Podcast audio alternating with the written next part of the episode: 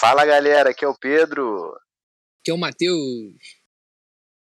Finalmente, finalmente vamos falar do filme, Matheus. Finalmente Cara, esse momento chegou. Eu comecei tão afobado que eu esqueci até meu nome, demorei um tempinho. Eu tava pensando já no que eu ia falar. Eu falei, caralho, já vou falar isso e aquilo.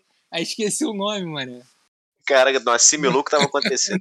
Não, fiquei perdido. mas, mas, cara, a gente finalmente vai falar do evento do ano. Quero saber a sua sensação. Antes de mais nada, hein? Sua sensação. Cara, eu queria. Eu queria colocar um tópico muito importante, que o primeiro assunto que a gente botou na listinha do caixinho foi Hum. o Homem-Aranha. Sem volta Ah. pra casa. de- É sem volta pra casa, né? Isso, sem volta pra casa. É que eu, eu procurei tanta hashtag no Twitter que eu só gravei o inglês. Sim, no way home. No way home direto, né? É, porra, aí o, o português eu fiquei lost in time. Mas, Bugou porra, até porque, moleque. até porque o subtítulo eu achei que ficou. No way home é mais legal do que sem volta pra casa, né? Convenhamos. É, não, pra, pra título eles estão sem volta pra criatividade, tá foda. Esse, ah, ah. Mas assim, cara, porra, vamos lá, né? Finalmente, depois de tantas eras, a gente tá aí de volta tentando Cara, eu nem sobreviver. Eu nem acredito porque a gente falou tanto desse filme. E, tipo, aconteceu, cara. Aconteceu. Aconteceu. Os caras Aconteceu. conseguiram fazer o negócio, cara. Que, assim, eu achei que não era possível em determinado momento, tá? Depois eu passei a acreditar. Mas no início, Eu falei, eu falei desde o início, eu acreditava, eu era fiel, tu sempre foi firme aí na, na- na sua crença. eu era convicto. Cara, então, acho que a gente pode começar os trabalhos, certo? Depende, depende do trabalho, depende. Mas se for pra falar de Homem-Aranha, a gente pode falar. A gente pode falar. Então vai ser Tá sobre isso. liberado. Cara, então. Homem-Aranha tem sem um aviso, tem um aviso. Atenção, senhoras senhores. Próximo áudio contém spoilers. É, exatamente, galera. Vai ser só spoiler, tá? A gente Ah, agora é chuva de spoiler, moleque. Soco na cara, pontapé e baixaria. não vai segurar nada. Então, assim, quem não assistiu, vai assistir e depois volta aqui, tá? Não, quem não assistiu vai assistir agora com a nossa narração. É, vai assistir agora. Então vamos lá, cara. Eu acho que o princípio do filme é aquele que a gente tanto viu nos trailers já. Não tem nada de misterioso em relação a isso, certo? É, o Homem-Aranha tendo que ligar- lidar com as consequências de ter sua identidade, de ter tido a sua identidade revelada para todo mundo. É isso, o filme começa desse jeito, tendo em vista que começa a refletir não só nele, mas quem tá em volta, nos amigos, na MJ, no Ned e na Tia May, certo? na Tia May, no rap, O rap, sim, todo exato. mundo, todo mundo. A vida dele vira de cabeça para baixo, até chegar ao ponto em que, tipo assim, o lance não é que afeta só ele, é afeta quem tá em volta, as pessoas que ele ama, e ele recorre ao nosso querido Mago Supremo pra quê? Fala aí, pra quê? Peraí, cara, tu pulou metade do filme, mano. Que isso? Metade, cara, isso tem 10 minutos de. Não, peraí, vamos lá, olha só. Vamos Ah. dar uma passada aqui. Ah. Antes de qualquer coisa, porra. A gente vê ali um relacionamento A3 do MJ, o Ned e o Peter, né? No qual o Nossa. Ned é um inconveniente. Ele é o que Cara. sobra. Ele é o que sobra, ele tá, ele tá namorando com ele mesmo. Cara, e aí a gente tem ali uma, uma interação muito boa entre o Tom Holland e a Zendaya, né, cara? Que Tem, é, com certeza é o filme que eles têm uma química melhor, disparado. eles têm uma química muito melhor. A Zendaya também saiu da concha nesse filme, porque os dois primeiros ela tava com medo. O E que é um reflexo do atual status dela hoje, né? Com certeza. Hoje ela é uma atriz que tem um. Não, eu tô falando assim da personagem mesmo da Zendaya, não, Não, tô nem então, falando mas da eu- atriz. Não, então, mas eu acho que tem a ver com o que ela alcançou no trabalho dela hoje, entendeu? Eu Ah, acho que nos primeiros filmes ela não era o que é hoje, entendeu? Então ela meio que obrigatoriamente ela merecia um destaque maior pra isso. Não teve jeito. Exatamente, cara. E aí a gente tem. Pô, tu pulou pro Doutor Estranho, tu pulou até o nosso querido Matt Murdock, mano. Pô, então, mas Uhum. eu ia deixar pra depois, mas tudo bem, fala aí. Porra, deixar pra depois não, a gente tem que ir na ordem do filme, cara. Não adianta. Aí tu vai mexer com a cronologia do bagulho e tá aparecendo até o Loki. Ah, fala aí. Porra, aí vamos lá. Aí a galera começa a ficar revoltada, filmando o Peter Parker. Prau. E aí, porra, Peter Parker fica bolado, vai pra corte. Quem vai defender o Peter Parker? Pedrão, fala aí.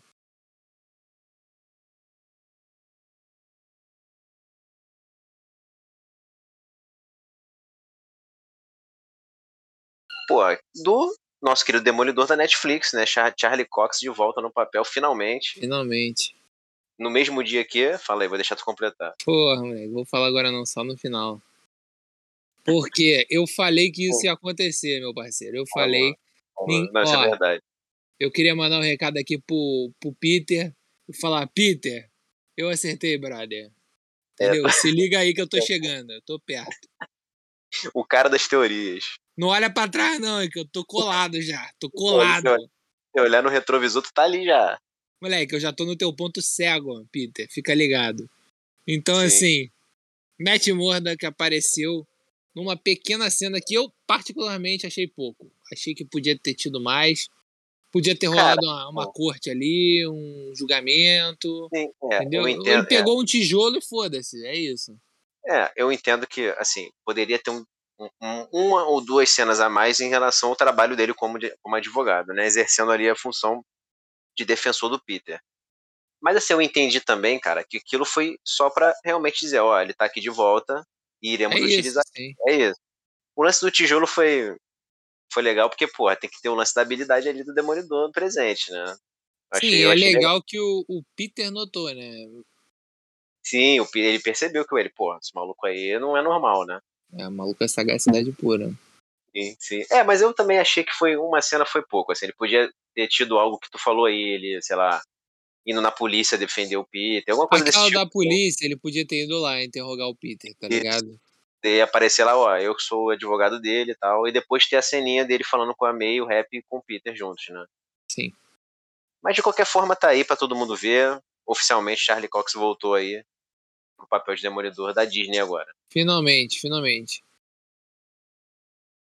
quer dar continuidade, porque tu tá bem aí no, na narração do filme. Tô né? bem no desenvolvimento? Então tá bom.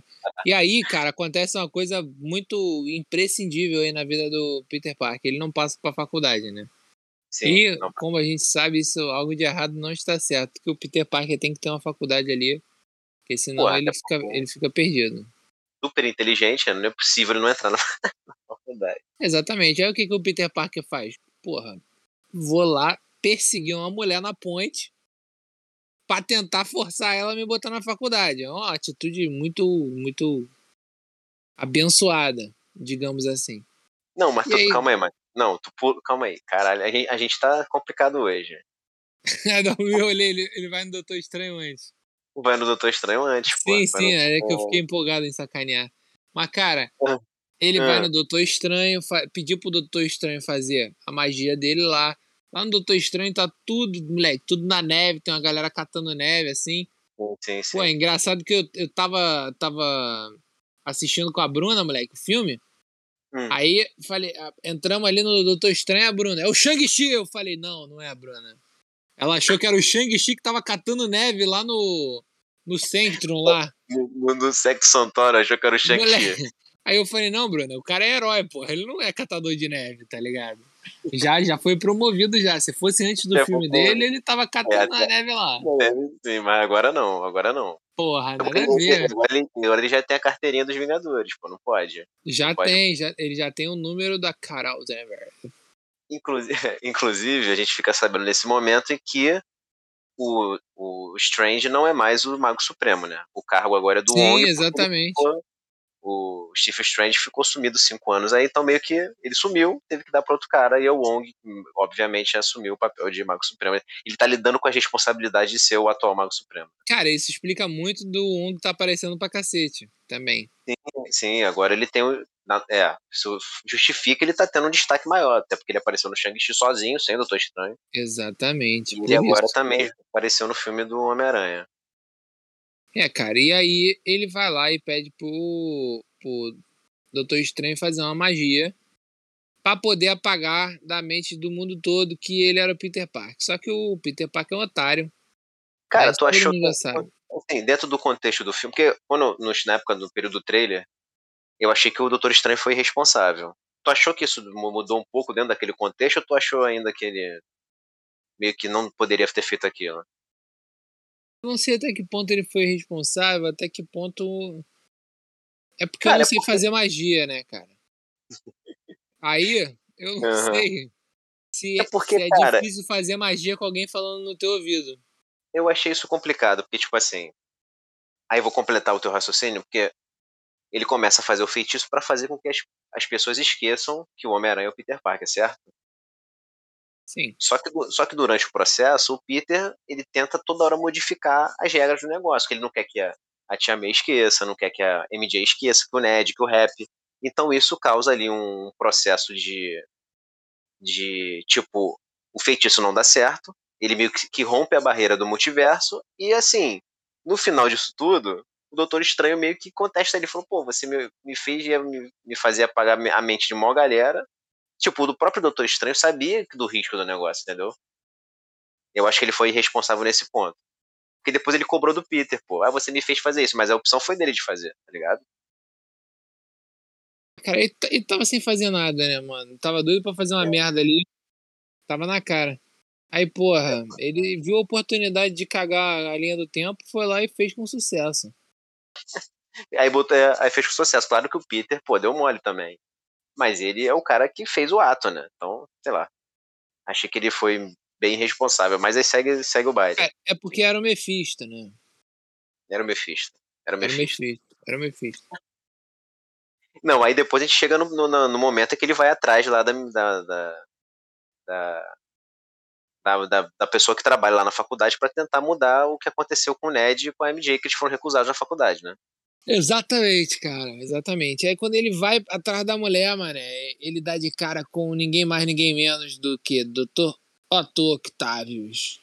E que é aquela cena que a gente tanto viu no trailer, que é o primeiro confronto entre eles, que é na ponte, né? E... É, foi maior do que eu esperava. Pô, eu também, cara. Eu achei que foi, bem, foi muito boa essa luta. Foi muito boa. Muito boa. Então, particularmente o Octopus, eu gosto muito dessa versão. Para mim, o Homem-Aranha 2 do Sanheim é um, é um porra, muito bom. Então, só de ver ali o vilão de novo, e o Alfred Molina representa muito como Octopus, né? Fica muito bom. Cara, ficou excelente, assim, excelente. Cara, eu tenho uma análise que, tipo assim, hum. assim, não vou, não vou entregar muito do final do filme. Hum. Mas, assim, eu tenho uma análise sobre essa luta do, do Otto na ponte com ele e a luta final né? E, cara, tipo é. assim. É... Essa luta parece que o Peter tá, tá só fugindo, tá ligado? Que ele não quer brigar, ele não quer lutar, ele não quer fazer nada. O que? A luta da ponte? É, e isso é uma hum. coisa que eu, eu, eu já observava muito nele antigamente. Hum. Que ele tinha muito essa coisa de esquivar, de tudo mais e tal. E, é, cara, e... parece que ele sempre tenta resolver antes sem usar a violência, é, né? Ele era mais defensivo, contra-ataque do que ataque, entendeu? Certo. E na cena final é o inverso. Sim, é o Ele realmente vai pro ataque. É, porque tem um peso dramático no final, né? Que a gente vai falar ainda. A gente vai chegar lá, a gente vai administrar. Mas de qualquer Exato. forma, ali na cena da ponte, o Otto Octavio revela que ele não é o Peter dele, mano. Sim, começa por aí, exatamente. Começa por aí.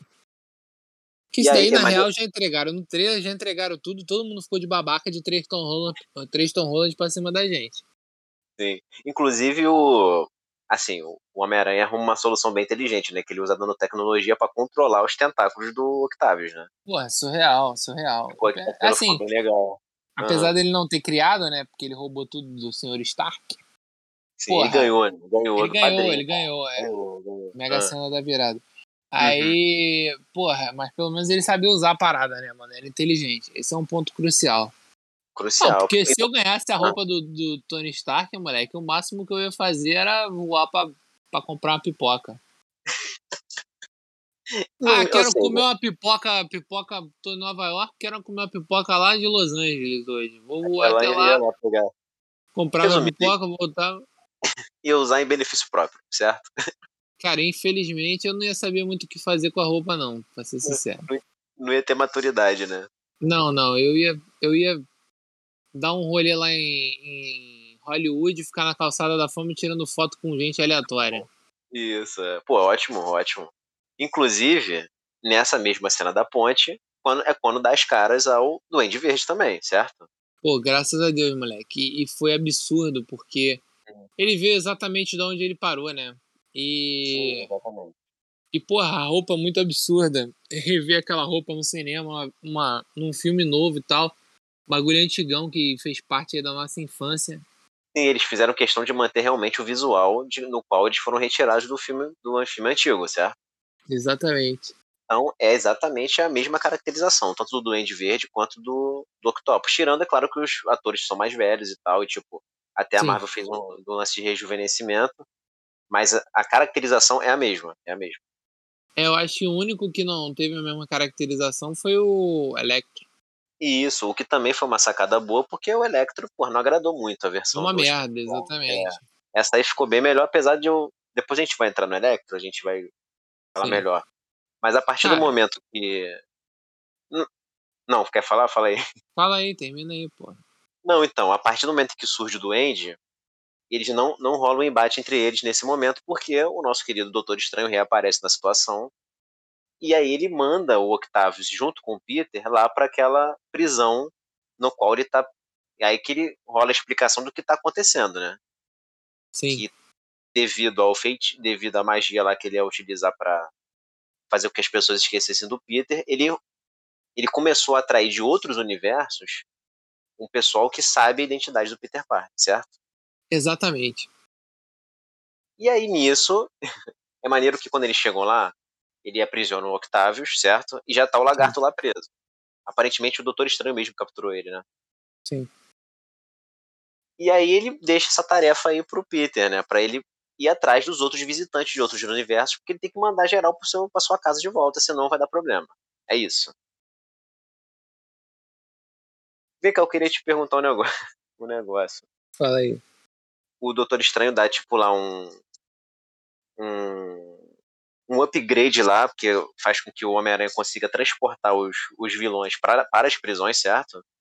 Sim. Mas em, em relação ao uniforme né, que, ele, que ele usa, muita gente especulando, não, é o uniforme que ele vai usar para lutar contra o Electro, tem uma habilidade específica, é o uniforme do que o Doutor Estranho vai dar para ele. Cara, ele só virou do avesso o uniforme dele. Sim, sim. Foi a solução mais simples. Ele, tipo, um uniforme novo, ele só virou do avesso o que ele já tinha. Cara, é uma puta solução pra um moleque, né? Sim, exatamente. Ele não tava conseguindo limpar. Cara, isso é ótimo. Ele tava conseguindo limpar o negócio e não, vou virar do avesso. É isso. Maravilhoso. E aí. Cara, eu achei mais legal, tipo. Hum. Essa parada dele abrir o portal, mandar do portal direto lá pra, pra jaula. Moleque, ele Sim. manda uma árvore, né? Surreal. Ele a primeira coisa que ele manda é uma árvore quando ele vai quando ele vai enfrentar o Electro. Isso, não, super prático, né? Super prático. É. Na verdade, ele vai atrás do Electro achando que é o Duende Verde, né? Isso, exatamente. É porque ele tinha visto o Duende Verde e aí, na verdade, mas o Doutor Estranho já deixa claro que tem outros, né? Tem outros. Sim.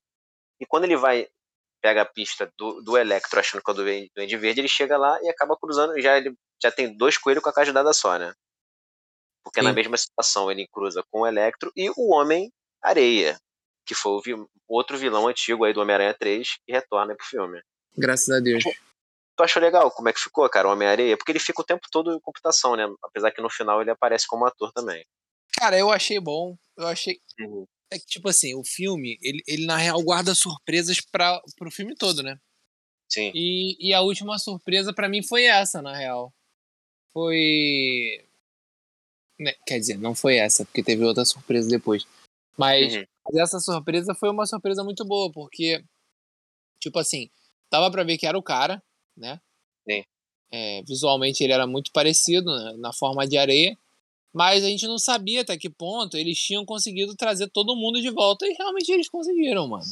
É, realmente conseguiram. E, tipo, ele e o lagarto era uma incógnita, porque eles poderiam perfeitamente com, com, computação e show, entendeu? Sim. Mas realmente não, eles trouxeram os atores, o que foi não só o Electro, não só o William Defoe, o Jamie Foxx e o Molina, mas como os outros dois também. Isso aí, cara. E aí ele captura. Ele tem um embate ali, ele e o Areia contra o Electro né? Aí ele captura o Electro, depois o Areia vai pro pau com ele. É. E aí e ele pega o Areia. Exatamente. E aí Exatamente. fica faltando só o Duende Verde na real. Que ele volta lá pra casa do, do Doutor Estranho. E, e rola uns papos lá onde ele descobre que todos aqueles vilões morreram nos seus universos. Enfrentando aí, o Homem-Aranha dos seus universos, isso. E o Peter Parker foi fez a coisa que ele mais sabe fazer bem. Ser é imbecil. É imbecil, Cara, moleque. é. Todo, todos os Peter Parker do universo, até hoje, foram muito imbecis em algum momento. É, cara, pois é. Ele tem um coração muito bom, né, cara? A gente tenta interpretar dessa forma, porque, cara, o jeito mais prático ali e o jeito certo, entre aspas, era você mandar eles de volta. E assim, se eles tivessem que morrer, faz parte do destino deles. É isso que ia acontecer e acabou, certo? Exatamente. Pô, o Homem-Aranha não consegue deixar só por isso, né? Ele queria dar uma, dar uma segunda chance para eles todos, né? Exatamente, cara. Cara, uma coisa que eu gostei muito no filme, só essa OBS, já que a gente tá falando do, dos vilões, o que me surpreendeu também foi a interação deles, não tanto quanto tanto com o Peter quanto entre eles mesmo. Eu também não esperava que fosse ter tanto, sabia? Também não esperava. Cara, eu vi uma pessoa falando assim, tipo, ah, hum. chegou uma parte do filme que esqueceram que existiam vilões. Cara, eu achei isso hum. nada a ver com porra nenhuma. Pô, o filme o tempo todo trata dos vilões, negócio da cura dos vilões e tal. Não, achei nada a ver, mano. Acho que a galera não viu o mesmo filme que eu, não. Cara, dá destaque para todo mundo, cara para todo mundo. E tipo assim, eu só achei que o Jamie Foxx, como Electro, dessa vez ele faz o papel dele mesmo, né? Ele meio que dá. Sim, eles ali sim. dão uma ignorada total da versão do Espetacular 2. E, mano, parece que o Jamie Foxx tá interpretando ele mesmo. O que não, assim, eu acho que pro filme funciona porque aquela versão lá realmente não, não era das melhores. Mas ele, ele, assim, a essência do que era o personagem lá do primeiro filme ele meio que aqui ele meio que dá uma ignorada, entendeu? Mas acho que pro Electro funcionou. Em contrapartida dos outros, estão muito bem do que sempre foram, certo? Sim. Cara, e aí a gente já conecta. O que acontece? O. Interligando com essa situação, o Homem-Aranha ainda tem que achar o Duende Verde que tá solto, certo? Sim. E aí, cara, ele vai parar lá no, no trabalho da Tia May, interagindo com ela. O que é assustador, né?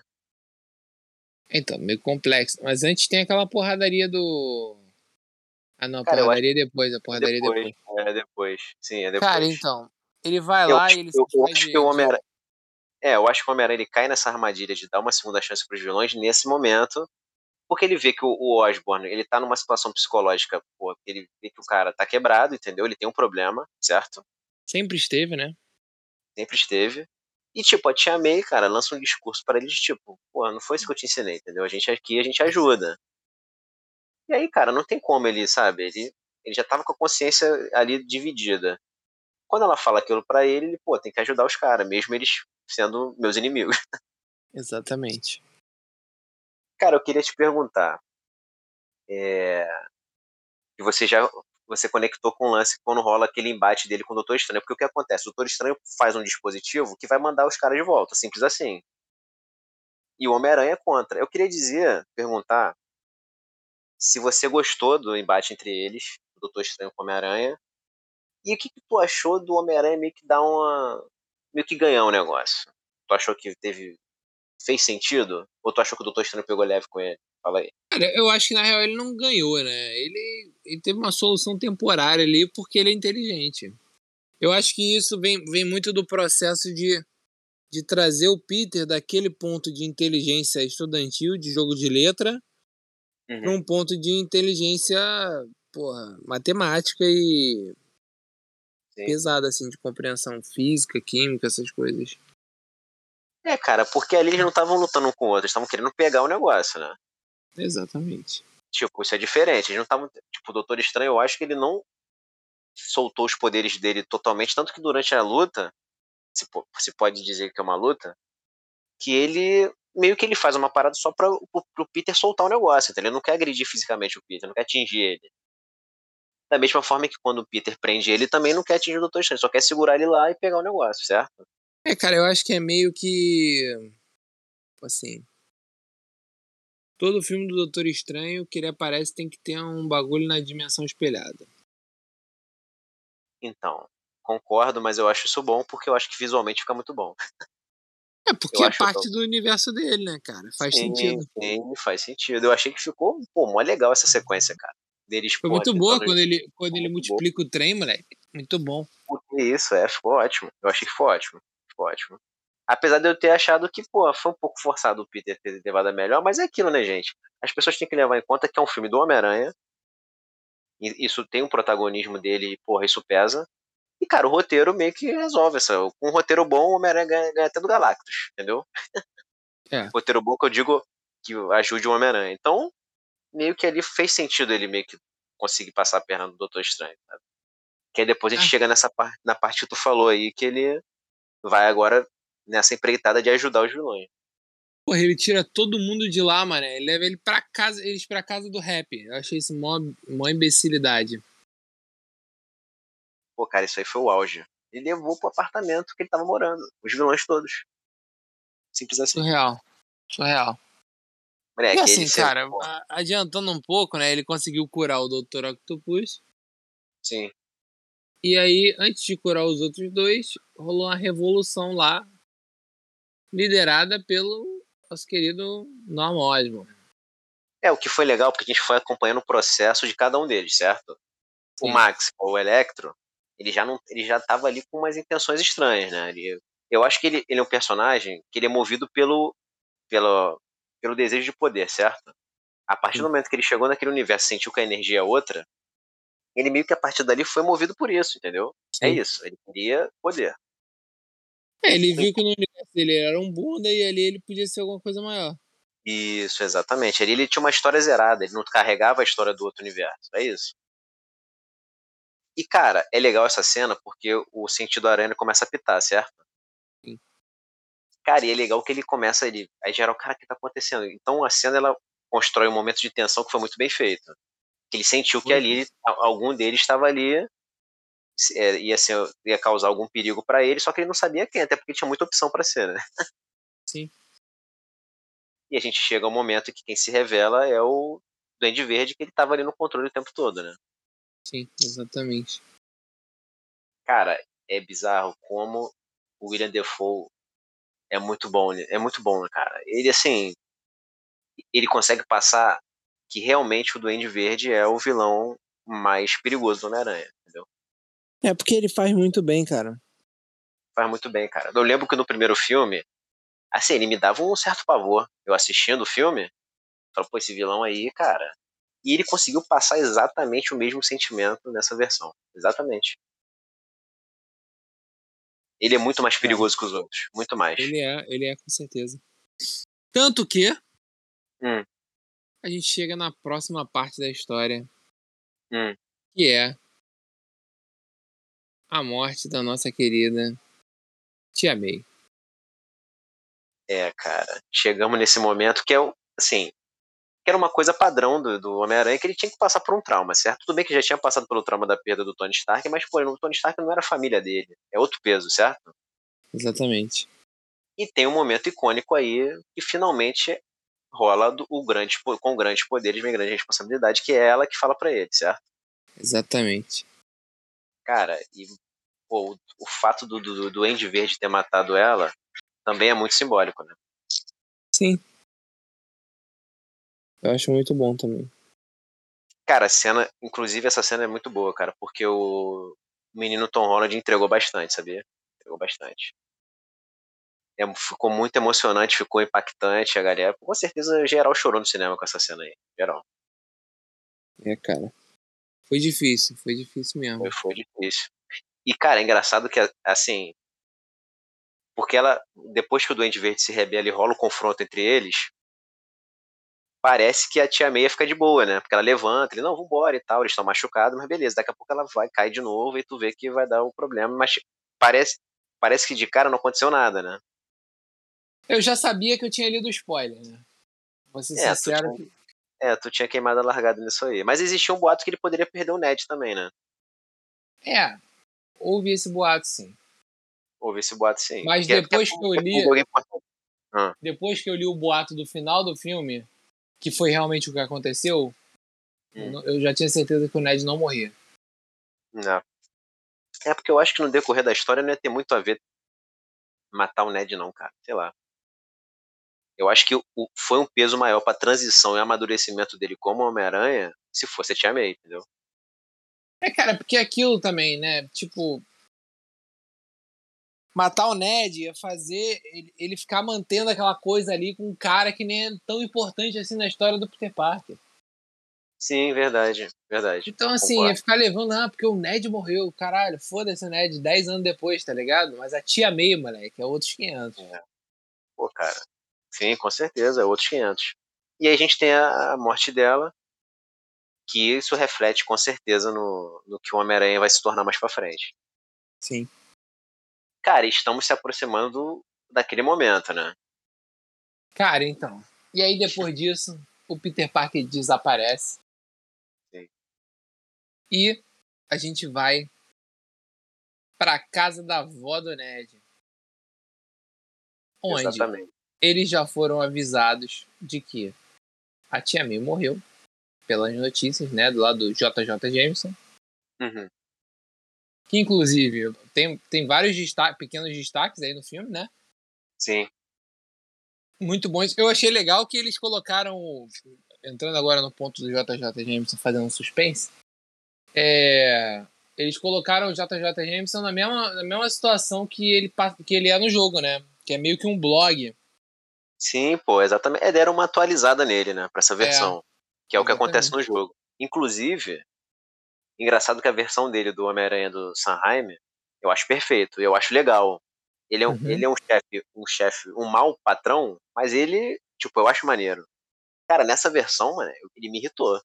Não, não tô dizendo que isso é ruim, tá? Porque ele fez o papel dele, é isso. Ele tem que ser o cara chato. Sim. Mas, cara, eu fiquei com a raiva dele, mano. Cara, maluco escroto. Escroto. Escroto. Mas o que tem que ser o Jameson atual mesmo, entendeu? Cara, mas no jogo é exatamente assim. Sim, Tipo assim, sim. no jogo, tu vai lá, aí tu, tu luta contra, sei lá, o Scorpion. Aí o Scorpion tá. Moleque, o Scorpion te deixa envenenado, aí tu fica vendo a, a cidade toda afundando na água, moleque, pulando de prédio em prédio, desesperado, não sabe o que, que é verdade, o que, que não é. Moleque, aí depois que tu sai da, da fase, ele fala assim: não, porque o Homem-Aranha hoje se uniu ao vilão Scorpion pra destruir a cidade. Moleque, aí tu fica assim: caralho, filho da puta. É, que isso, cara, não, moleque? Por quê? foi nessa pegada mesmo no filme, foi nessa É, pegada. foi bem assim, cara. Foi bem assim, por isso que me remeteu. Sim. Não, eu E acho aí- que merece, mereceu o destaque do Jameson mesmo. Ah, mas fala.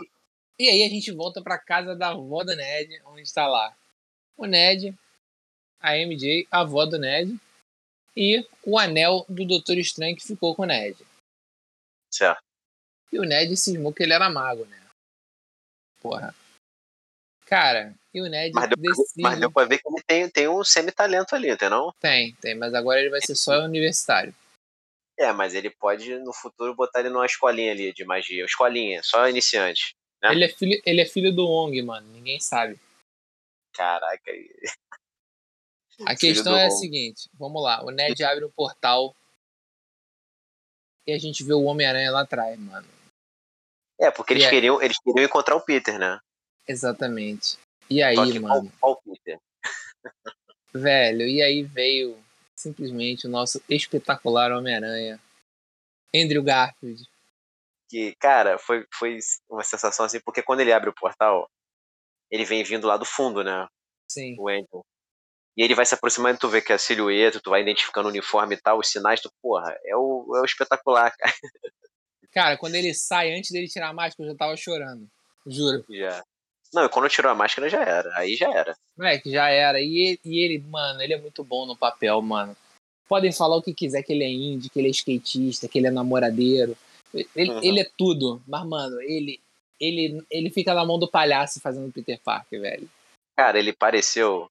O que me passou, tá? Ninguém, né, ninguém contesta que ele é um, é um ótimo ator, né? O Andrew Garfield é um ótimo ator. Sim. Mas, cara, ele pareceu estar tão feliz fazendo o negócio. É, cara, porque eu acho que, que, tipo assim, a, a gente tá sabendo aí, por causa desse livro da Marvel, que Hum. talvez o Zé Boné tenha se metido ali no final da franquia dele, né? Sim, sim. E, porra, eu lembro de ter lido muito sobre isso, que, que ele tinha sido retirado, que tinha rolado briga e o caralho. E a gente não sabia o que aconteceu. Mas eu lembro de, Não, fala, pode falar. Desculpa. eu lembro de ter visto entrevista dele, mano, ele chorando na entrevista, tá ligado? É. Falando que ele nunca mais queria inter- interpretar um super-herói, que o Homem-Aranha era o sonho da vida dele, que ele, porra, tava decepcionado, que o filme não tinha sido um sucesso. Moleque, tipo, um bagulho super triste. Cara, é, é aquilo, né? Porque, vamos lá. o Homem-Aranha dele não teve uma conclusão. Tipo, ele iria ter um terceiro filme e foi, foi, foi cancelado, não teve. Não teve, não teve a trilogia. Então fica aquele sentimento de, pô, não concluiu acho, o arco dele. Ele, ele meio que, porra, é um Homem-Aranha que, pô, não é tão valorizado quanto os outros. É, você... Inclusive, foi cortado no segundo filme a Shailene Woodley como, como Mary Jane, né? É, sim, que seria explorada no, terceiro, no eventual terceiro que, filme. Até pra mim, na época, no auge dela, ela teria sido uma puta Mary Jane. Sim, pô, sim, foi uma escolha ótima. Pra época foi uma escolha ótima. Então, cara, traz esse sentimento de, pô, estranho, de meio que, pô, não concluiu o arco. Então você trazer ele de volta é aquela oportunidade de, pô, o cara tá ali, entendeu? E é uma oportunidade de dar um final mais digno para ele do que foi na, nos filmes, no qual não teve o terceiro filme que deveria ter tido, né? Sim, foi o único que não teve uma saga completa. Isso, foi o único que não teve uma, uma saga completa. Mas fala aí. Ah, voltando agora pro filme.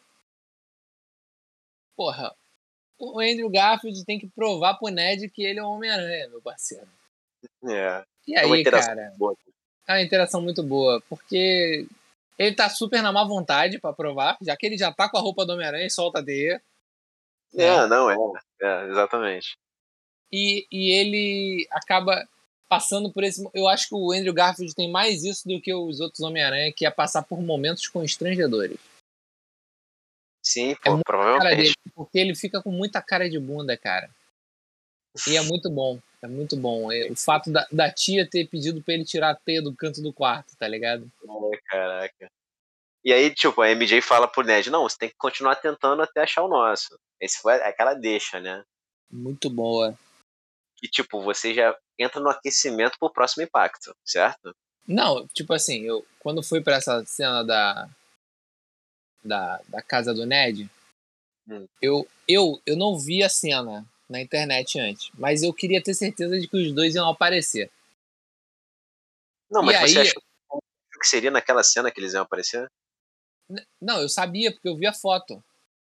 Ah, tá. Pô, cara, eu. Assim, é porque eu realmente na foto não assimilei. Não assimilei. Não, mas, mas eu não cara... te mandei essa foto, pô. Eu, você não viu essa foto. Eu que vi. Eu vi no Twitter essa foto, tipo, da, da, daquele cenário ali da casa do Ned.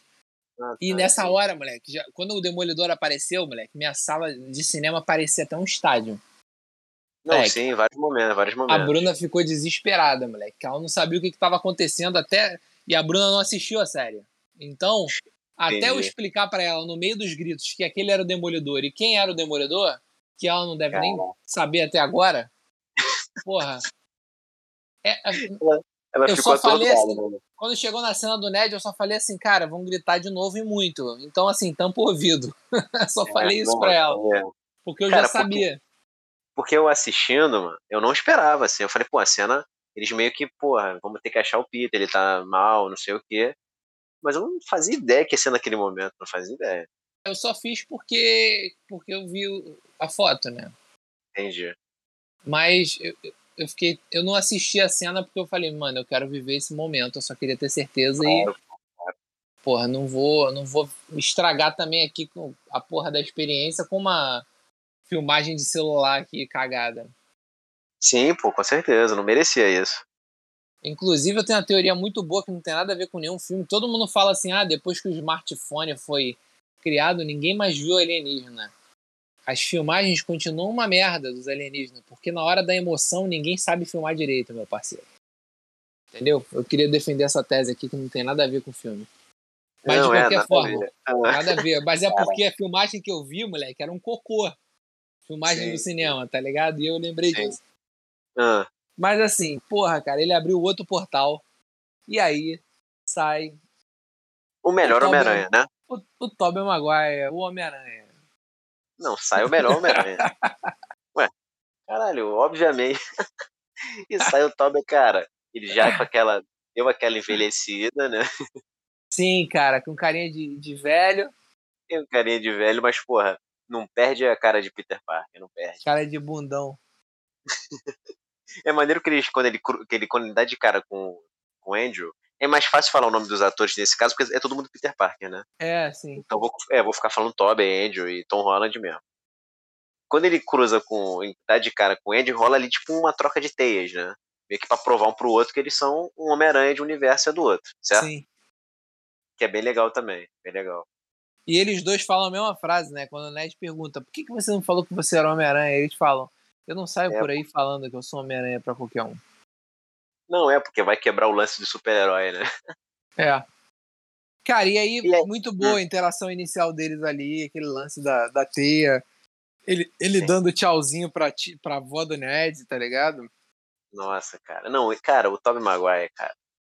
Ele é aquele Homem-Aranha clássico, né, cara? Aquele, Cara, tipo, ele voltou bem, ele voltou bem na parada. Ele voltou melhor do Voltou. que ele tava, tá ligado? Sim, sim. É legal que aí eles dão aquele a dica pra onde eles vão encontrar o nosso querido Tom Holland, né? Porque eles deram a dica de, pô, não, que eu sempre tenho um lugar pra refletir, não sei o quê, que eu fico isolado pra pensar. E a MJ, né, tem um lampejo de onde ele poderia estar, e eles vão até ele e encontram com ele, né? Sim, exatamente.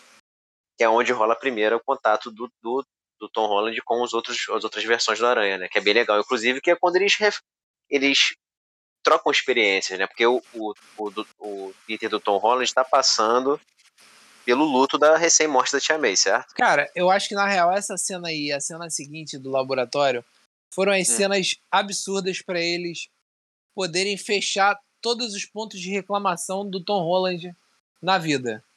Entendeu? Sim, pô, sim. Eles, rec- Não, todo mundo reclamava que não tinha tio Ben, que não tinha com grandes poderes e grandes responsabilidades, que não tinha Gwen Stacy, que a Mary Jane era a Michelle Johnson, e que não é necessariamente a Mary Jane, mas era a MJ, né? Uhum. E, e, tipo assim, ali eles simplesmente mostraram que o, o, o multiverso é assim, tipo, um teve o tio Ben, o outro não teve o tio Ben, um perdeu a namorada, o outro perdeu o tio, o outro perdeu a tia. E o multiverso Exato, é isso. São várias É, sim. possibilidades. Exato. Mas provam que o trauma é importante pra transformação dele. Claro, exatamente. E que todos Tanto que eles passaram pelo trauma, na, na- pelo que a gente viu os filmes, né? Muito no início da carreira. Sim, E exato. ele não. Ele passou agora já depois de ter salvado o mundo com os Vingadores. Porra. Sim, exatamente, pô, exatamente. Cara, a real é que o esse Homem-Aranha do Tom Holland, ele foi introduzido num cenário bem favorável, né? Sim. Você já tinha uns heróis consolidados, ele teve lá o, a orientação do Tony Stark e tal, ele teve suas referências, ele tem os amigos perto, a tia May ali. Não, e os outros não tiveram isso. Eles foram, eles se tornaram um Homem-Aranha solitários, eles eram solitários. Sim. Então, é, agora que ele teve o trauma, e foi legal essa cena, porque foi uma. Eles dividiram as experiências, né? Então, pra dizer que Sim, o Peter, sim. assim, cara, tipo, a gente passou pela mesma coisa, a gente tá aqui, entendeu? Então, levanta e vamos. É tipo isso. Sim, exatamente. Cara, foi muito legal ver os três assim interagindo, mano. Que...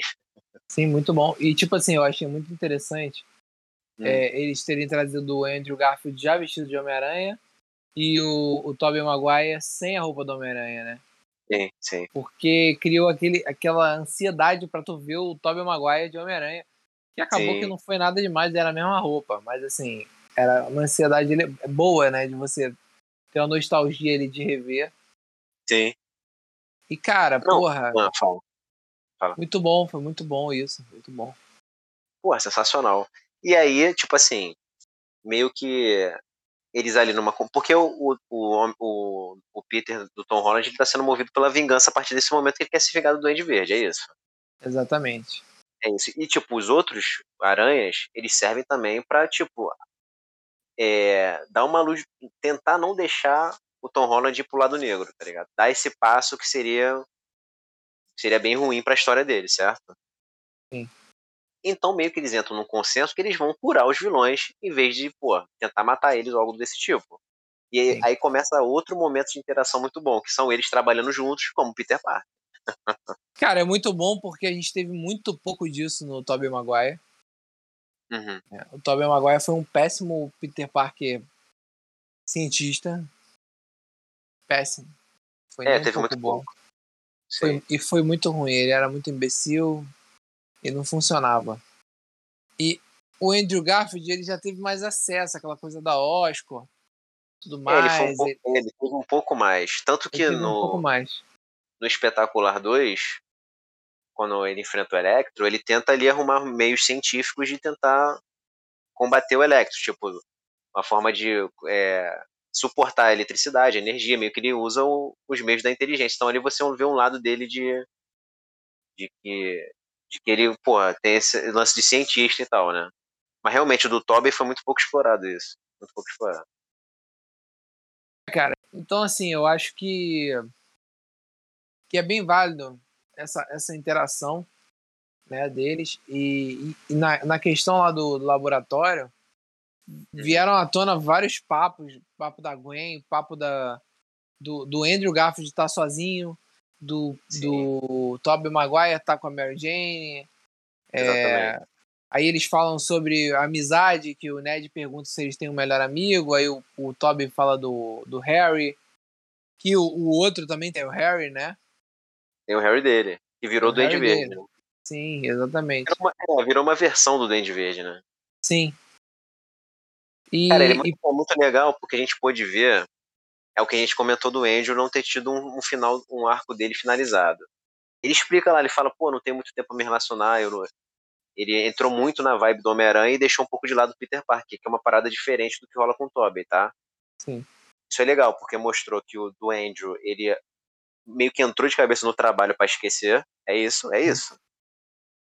E em contrapartida do Tobey, no final da trilogia dele, ele se consolida com a Mary Jane. Então, assim, ele ficou com ela e eles conseguiram meio que conciliar o, o lance da vida dele com a família e ele como Homem-Aranha. É isso que deu a entender, certo?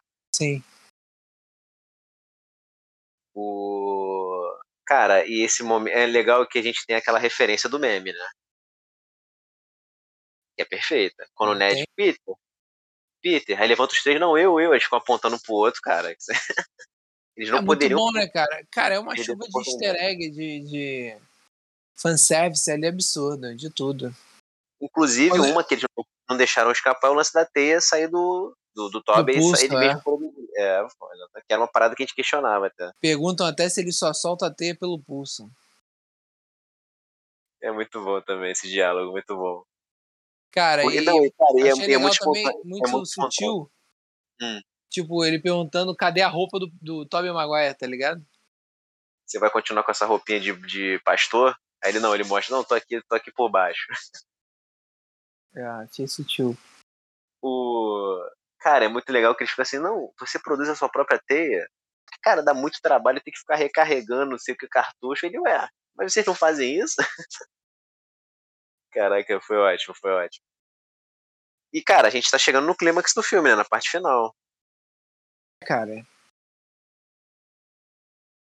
Fala. Vai, vou deixar tu falar. tá bom.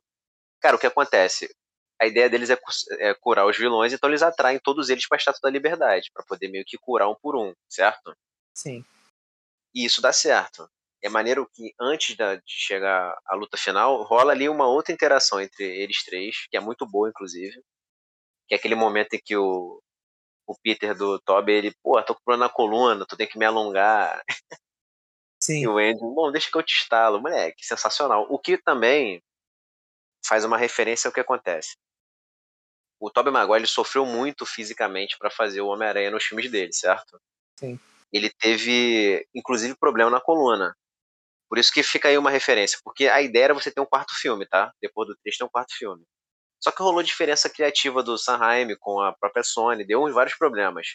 Já Sim. no Homem-Aranha 3 pela introdução do Venom e coisas desse tipo. No filme 4, estava pré-determinado que ele que seria o Abutre, que seria o vilão do filme 4. Sim. Só que o Toby, além desses problemas criativos do diretor com a empresa, o Toby já não tinha condição física de fazer, ele tinha muito problema na coluna, então para ele já ia ser sofrido fazer mais um, mais um filme que seria o quarto. Então isso pesou também, meio que eles não fazerem o 4 e ficar só na trilogia, entendeu? É, na época eles precisavam de mais atuação, né? Sim, exatamente, exatamente, precisava de mais. Então ele, cara, ele já estava meio que fisicamente muito, muito, sofreu muito, entendeu? O corpo dele já não dava conta. E, cara, essa cena é uma parada cômica, mas também reflete isso no fato dele ser um herói veterano, né? Ele já não é novo, entendeu? É, cara, e vamos levar em consideração ali uma coisa que aquela cena vazada do Andrew Garfield era verdade. Sim, era verdade. É a mesma cena. É a mesma cena. É a mesma cena. Mesma cena. E, e ali eu achei muito legal que o Toby dá uma enchida de bola ali no. No, no Sim, Andrew, né? Fala Cara, que ele é espetacular, muito legal a referência. Não, o le- assim. O legal é que eles começam a dividir experiências, né? Aí o Toby Sim. fala do. Enfrentou o Venom, né? Enfrentou lá o simbionte. O, To- o Tom Holland fala que ele enfrentou o Thanos. O Andrew fala que ele enfrentou lá um robô rinoceronte, que é o Rino. E aí ele fala, pô, mas eu tô achando que eu sou mais chato que você, não, não faz. Aí ele, não, mas... Aí o Toby, não, mas você é espetacular. Pô, excelente. Pra levantar a bola dele também, né? Exatamente. Porque ele é, meio, ele é meio triste, né? Ele é meio triste. Ele é meio triste. Ele é meio o que carente. faz total sentido. É, ele é meio carentão. Meio carentão. Ai. Ah, Tem até um momento bom. que ele fala que ele ama os outros dois, né? Eu amo você, ainda tipo Sim. assim, ah, legal. É porque ele se identifica, né, cara? Uma coisa que pra ele sempre faltou ali alguém. e Tinha o Harry, que, que fudeu ele, tinha a Gwen que morreu. E o maluco deve ter ficado na merda sozinhão.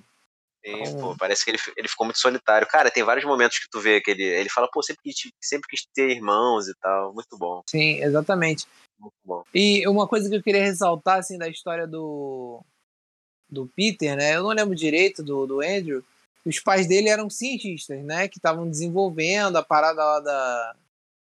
É, da... do Andrew tá falando, né? Isso, do Andrew. Isso, era um cientista que eu acho que é o- uma das coisas ruins que eu não gosto. É, eu Porque também eu- não gosto, mas, É. mas tem um arco até do, de um, do Homem-Aranha que Sim, ele- os pais dele eram da Shield, né? Isso, exato, tem um arco. Uma Exatamente. a, morte, a morte dele está relacionada a isso, não que foi uma parada ao acaso, entendeu? Sim. Eu não gosto muito dessa solução, é porque eu gosto de acreditar que o lance da transformação do Homem-Aranha foi uma coisa ao acaso, entendeu? Ele foi, foi picado, ele tava na, na- ali naquele momento e foi ele. No, no espetacular Homem-Aranha 2, parece que o Peter já era premeditado até aquilo, porque o pai fazia pesquisa, então ele tinha que ser ele, entendeu? Aí isso já, já não me agrada. Isso é uma das coisas que não me agrada, mas é, sim, é o que você falou, eles eram cientistas. É, cara, e, pô, eu achei bem legal isso. Cara, mas aí voltando lá no- na, na parada, né? Rola ali uma, um início de luta deles três contra os outros vilões, sem o, o Octopus. E eles estão completamente descoordenados, não sabem lutar em conjunto. Os, os três estão perdidaço, acabam levando umas porradas ali e, e voltam para um ponto ali para poder conversar que até nesse ponto aí que o, se eu não me engano, o Andrew fala pra eles que ama eles, né? Isso, é nesse ponto. Porque, cara, faz total sentido. Uma vez que, cara, o do o Andrew e o Toby sempre trabalharam sozinhos, entendeu? Sim. Realmente, eles não sabem trabalhar em equipe. O que tem a noção disso é o Tom Holland, porque ele trabalhou com outros heróis no caso dos Vingadores. Inclusive, tem a cena que ele. Não, eu fui, herói eu fui pra dos caralho, Vingadores. herói pra caralho. Eu fui Não, dos achei- Vingadores. Isso, isso é uma Achei banda. engraçado que eles, eles ficaram muito felizes, né? Quando ele falou, eu fui dos Vingadores, eles, caralho, que legal, não sei o quê. Que isso, uma banda? Aí, tipo, mas eles ficaram muito empolgados com ele. Sim, sim, ficaram É empolgados. Cara, e foi legal porque realmente o, o Tom do Tom Holland foi o único que trabalhou em equipe e ele meio que coordenou ali os outros dois, né? Faz sentido isso, sendo que os outros dois não têm noção disso, não tem. Apesar de serem mais antigos, sim. Apesar de serem mais experientes, exato. Cara, é muito legal que é nessa cena que eles fazem tipo uma cena dos três, né? Usando as Pô, teias absurdo, absurdo. A caída deles Pô. ali. E é Cara, engraçado que, tipo assim, é, é o personagem, né? O, o Toby, ele é o mais maduro, ele cai maduro, ele para maduro, ele é Sim. completamente aquela visão do Homem-Aranha. O, o Tom Holland, ele é mais aquele Homem-Aranha pra frentex mesmo, ele ele já tá naquela posição ali de ir pra frente pra porrada. E, mano, Uhum. o Andrew Garfield é um imbecil, que ele já pula do, do bagulho dando cambalhota no ar, tá ligado? Ele, ele é completamente sequelado. Cara, é Então, muito assim, legal. Sim, sim, é isso. Porque, tipo, ficou legal, é o que tu falou aí, o que tu, o que tu quis ilu- ilustrar, é porque cada um tem a sua tem o seu perfil de momento, certo? Exatamente. Muito bom, porque o, o lance do Toby é que ele a todo momento passa a experiência. Sim. Ele, ele, ele nunca, ele não se desespera, ele não é afobado, Ele, é não é estável, mano. Ele é completamente ele- estável. Ele tá sempre no controle da situação, uma vez que ele é o veterano do negócio. É isso. Cara, eu acho que isso daí, na real, é uma das maiores. Vou, vou falar aqui meu ponto de vista. É um dos maiores erros da franquia do Tobey Maguire, que é o fato de que no primeiro filme ele estava no colégio e sim, ele tinha cara de garotinho, pá. No segundo filme, cara, ele já tava com cara de velho. Porra, ele tava na faculdade e ele continua agindo como um garoto de 17 anos. No terceiro filme, cara, já não fazia mais sentido, entendeu? Não fazia mais sentido, assim. O Toby em si, eu gosto dele. Só que o problema não é o cara, é o roteiro, tá ligado? O roteiro fazia com que o Peter Parker fosse um imbecil. E isso me incomodava muito. Pô, mas eu acho que no 3, apesar dos pesares, ele passa que ele é um Homem-Aranha experiente no 3. Passa. Pô, cara, eu não acho, não.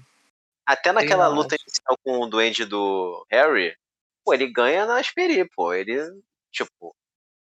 É, assim, eu, eu consigo é ver isso, tá? Eu consigo eles ver tinham que... a pretensão de ter um outro filme, então eu não sei se esse Homem-Aranha é. que a gente viu agora, do Tobey, era o que eles queriam pro 4. Talvez. Entendeu? Sim, pode ser. Pode ser, pode bom. Ser. Sim, né? Mas não, é, pensando em que terminou como uma trilogia, era o Homem-Aranha que a gente precisava no 3. Entendeu? Uhum.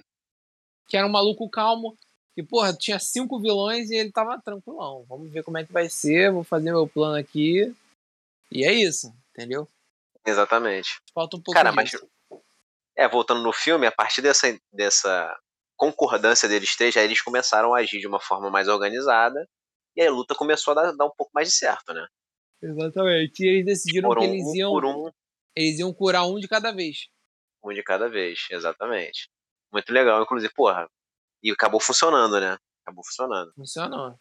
E aí Durante é a hora que aparecem os dois, os dois vilões também, o Areia e o Lagarto, como, como pra, os personagens lá originais. É, né? pra completar o bonde com o Electro, né? O trio. Exatamente. E tu viu que o lagarto ele não toma um soco do ar, ele toma um chute, né? Porque no trailer foi isso. É um chute, é. Chute, pô, é um chute. É um é, chute cara, que toda a gente falou. Tava na nossa cara, né, mano? E muita é. gente não tava acreditando, tava escrotidão, assim. Mas era meio garantido já, eu acho. que Desde o momento que eles anunciaram os vilões antigos, já era garantido. Tanto que Sim. até aquela foto que o, o o Jamie Foxx postou, lembra que eu te mostrei? Uhum, Logo lembra. que ele fechou para voltar para ser o Electro, ele postou uma foto com os três Homem-Aranha, mano. Surreal. Pô, aí, é, aí não dá, né? Ele entregou, mano. E todo mundo ficou entregou. tipo, ah, não, Tristan Holland. Mano, esse papo do Tristan Holland, na verdade, foi uma imbecilidade causada pelo trailer do Flash, né, mano? Caraca, cara, nada a ver. Pô, voltou com essa. Voltou com, foi depois, cara. O trailer do Flash foi? muito depois foi, pô. Pô, pra mim eu anexo essa porra, porque tinha dois Ezra Miller lá e eu fiquei puto da vida. Não, mas vai. É, então, vai ter dois, né? Porra, mas, tipo. Cara. Não, cara, eu acho que é uma, eu acho que foi uma zoeira só, cara. Zoeira. Mas poderia ter sido.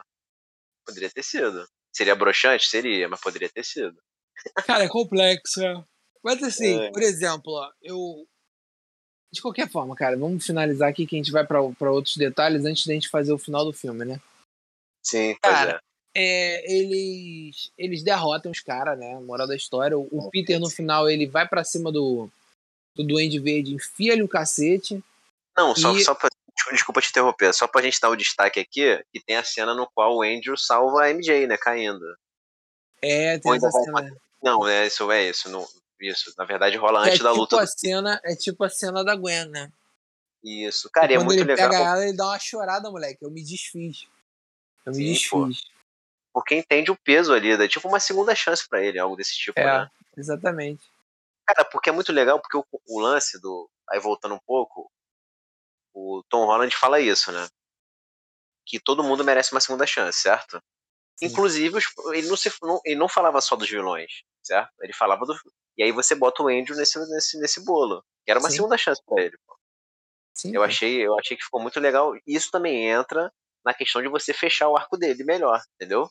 Sim. Porque ele tem, tem um trauma, mas ficou aquela coisa de tipo, caraca, mano, terminou ele muito na merda. E agora não, ele foi, conseguiu salvar ela e, tipo, é legal que o, o próprio ator conseguiu passar esse momento de, de emoção na parada, ficou muito legal. Exatamente. E também um destaque aí pro, pro Otto Octavius, que veio bom no final, né? Ajudar eles. Era uma parada e... que a gente já discutia também, né? Que ele ia ajudar, né? É, e teve uma, uma conversa ali com o Peter que que eu, eu vi até uma referência do, do filme antigo, né? Que Uhum. o. Que, o, que é uma conversa que o, que o Otto fala pro Peter que ele era muito preguiçoso. e aí Isso, o, é. o Peter É. fala, eu vou melhorar. E aí, dessa vez, ele fala, e aí, Peter, como é que você tá? Ele, melhorando. É, né? muito bom. Fizeram essa referência aí que eu achei bem bacana. E, porra, é muito da hora, mano. Muito da hora essa conexão. É legal, cara, porque eles conseguiram manter tudo. Porque, vamos lá, no filme 2, o Peter e o Octavius, eles criam uma relação maneira antes do ele se tornar o Oc- o Octopus, né? E, cara, eles conseguiram manter isso nesse filme, porque ali ele já tava curado, entre aspas, né? O Octavius, né? Já não tava mais sob a influência do- dos tentáculos. Então ele conseguiu, a ele e ele o Peter se encontrando, eles restabeleceram aquela relação boa do passado, né? Sim. Porque ali ele não é mais o Dr. Octopus, né? Ele não é mais. Ele Não. voltou a ser o Octavius. Isso, pô, isso é bem legal. E o diálogo é o que tu falou, faz essa referência ao filme e até, até isso eles tomaram cuidado de não deixar passar. Claro, claro, com certeza. E, porra, aí depois ele foi pra cima do Duende Verde. É. E, e, cara, O Duende, o Duende Verde, o Duende Verde ele se acha tanto que ele, ele deixou a peãozada primeiro, né? Sim, claro, ele é inteligente pra caralho. E depois ele foi, depois ele foi, só ele. Cara, e ele queria matar o Duende Verde, né, mano? Tem a ideia, ele tava movido pelo ódio. Tava meio complicado ali. E aí o, o grandioso Tobey Maguire impede o Tom Holland de, de finalizar ali o, o tiozada. E aí, porra, infelizmente, né? Ele merecia ter momento- morrido, mano. Que aí vem o momento que as pessoas quase também esfale, se esfaleceram no cinema, que é quando o Duende acerta lá o golpe com a lâmina no Tobey Maguire, né? Ah, mereceu também uma facadinha ali, pô. Chato pra caralho. Cara, o que eu achei que faltou foi uma interação dele com o Duende melhor, entendeu? Eles nem se falaram no filme, né? Eu achei que poderia ter uma interação melhor, mas aí beleza. Tobey nada- Maguire? Isso, é. Eles não, não trocam palavras no filme. Eu achei que deveria, assim, porque, porra, é o maior vilão dele, na parada e tal. Bom, É, cara, Mas beleza, é difícil, é difícil. é. Apesar de ter esfaqueado o outro, um esfaqueou o outro, mas eles não tiveram uma interação. Só foi o lance do, da, da, Sim. da ação ali. Cara, aí o que acontece? O, porra, o Tom Holland cai na real que ele, pô, não é pra matar o Duende, meio que ele consegue voltar a si, certo? Que é quando Sim. acontece, eles conseguem curar o último vilão. Que é nesse processo todo eles curaram o, o, o Electro, o Homem-Areia, o Lagarto, o Octavio já tinha sido, e agora foi o Duende. E todo mundo meio que ficou de boa. Só que nisso, tá o Doutor Estranho lá tentando controlar o rompimento do multiverso, né? Exatamente. Cara, inclusive, não sei se tu reparou, que o que acontece? Quando começa a romper o multiverso, começam a surgir as pessoas de outros universos que sabem a identidade do Peter, certo? Sim, mas eu não consegui identificar muito bem, cara. Tem dois vilões ali que deu pra identificar, tá? Quais? Claramente, é porque a gente deixou. Eu também deixei passar na primeira vez que eu assisti e vi agora. Tem um que é o Rino, tem o Rino lá. Mas a, a Rino- silhueta. Rino original? o Rino original. A silhueta de um cara grandão, fortão, e ele tem um chifre. Igualzinho nos quadrinhos, a silhueta, Sim. tá? E tem uma outra do nosso querido Craven o Caçador. Hum. Nitidamente o Craven. Nitidamente o Craven. E aí você abre brecha porque a Sony, a gente sabe que a Sony tá produzindo um filme solo dele, mais um filme para esse universo dos vilões. Então, assim, foi meio que um gostinho pro que, tá, pro, pro que está por vir, mas era o Craven. Certo? Interessante, eu não observei, não. Sim, sim, o Craven está lá, está lá. Já é um vislumbre, né, do Craven que vai ser no futuro. Um vislumbre. Mais um vilão aí do Aranha.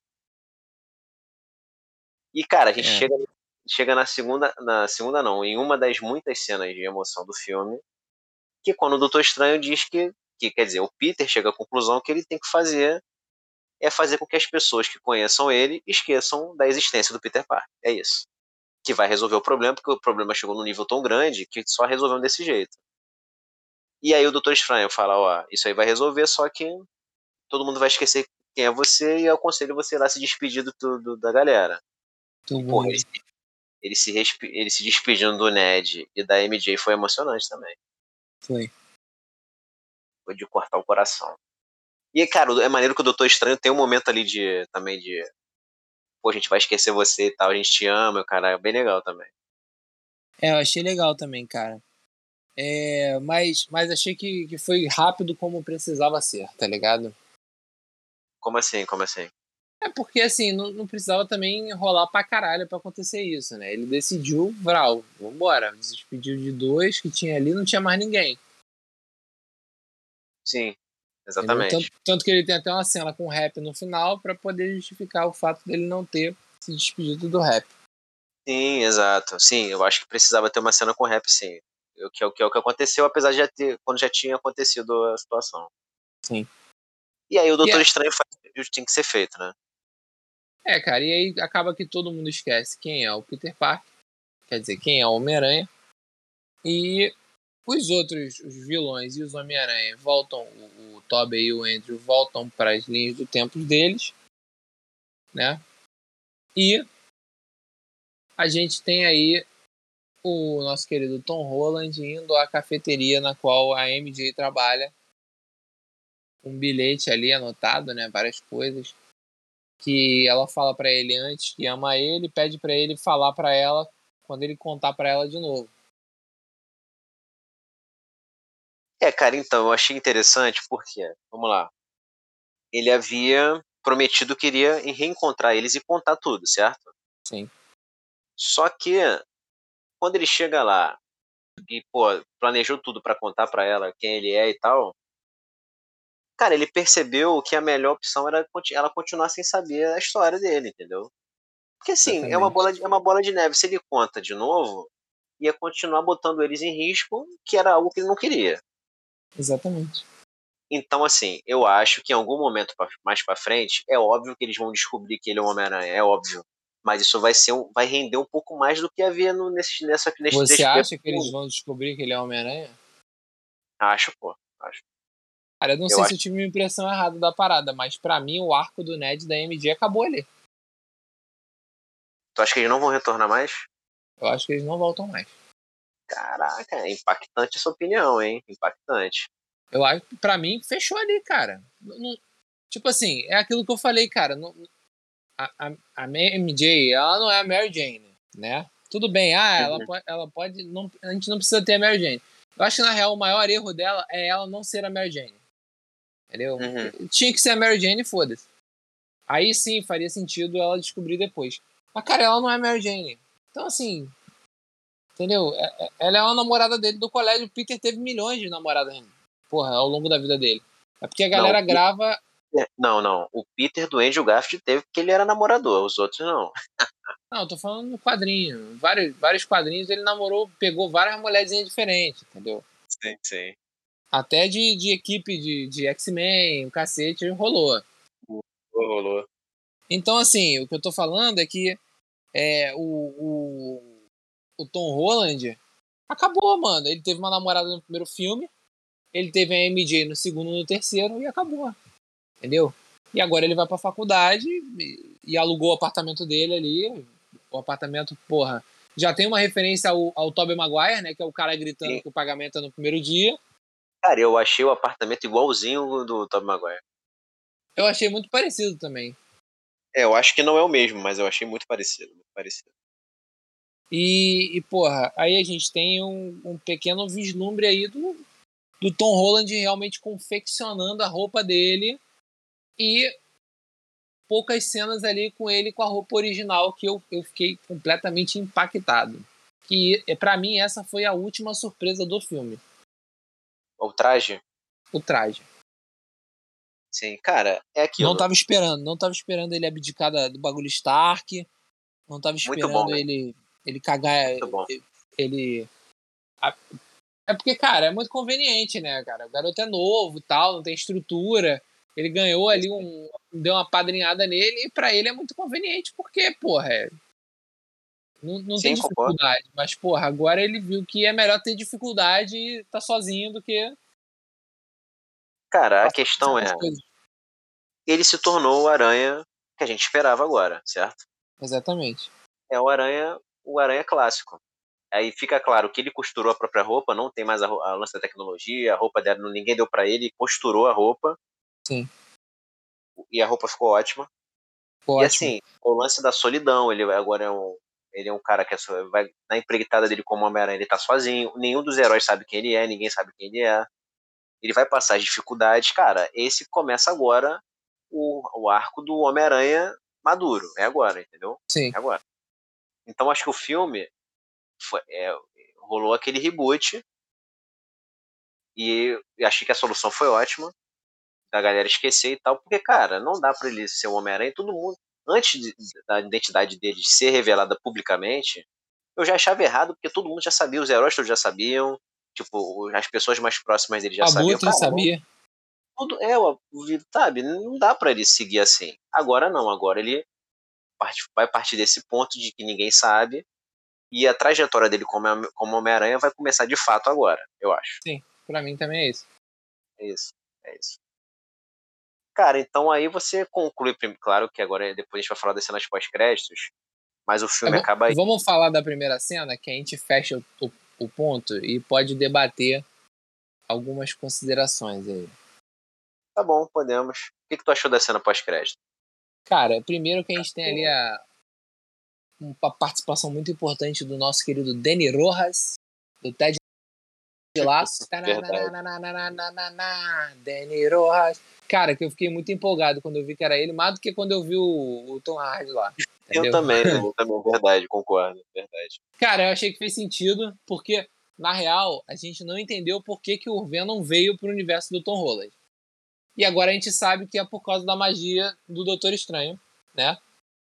E ele veio parar no universo do Tom Holland. E quando a magia foi desfeita, ele voltou pro outro universo. Cara, eu achei sensacional isso. Porque, tipo, eu não queria ver o Venom do Tom Hardy com esse Homem-Aranha do Tom Holland, não queria. Até porque, cara, Sim. não ia ter, não ia ter a conexão pessoal que tem o, os ambos personagens têm nos quadrinhos, não ia ter, que é o que move o vilão, é isso. E, cara, esse Venom não é vilão mais. Não é vilão. Você Sim. botar os dois no negócio, podia justificar o encontro deles e eles se enfrentarem. Ia ser um negócio cagado, porque ele- esse Venom não é vilão. Ele não tem um envolvimento com o Peter Parker nem com o Homem-Aranha pra justificar. Então, cara, nada a ver, entendeu? Nada a ver. Eu achei que a solução foi boa pra você. Qual foi o objetivo ali? Botar a sementezinha do simbionte no universo do Tom Holland e o Venom do Tom Hardy voltou pro universo dele. Pronto, acabou, é isso. Maravilhoso. Mas tu vem cá, tu acha que o próximo arco já vai ser o do.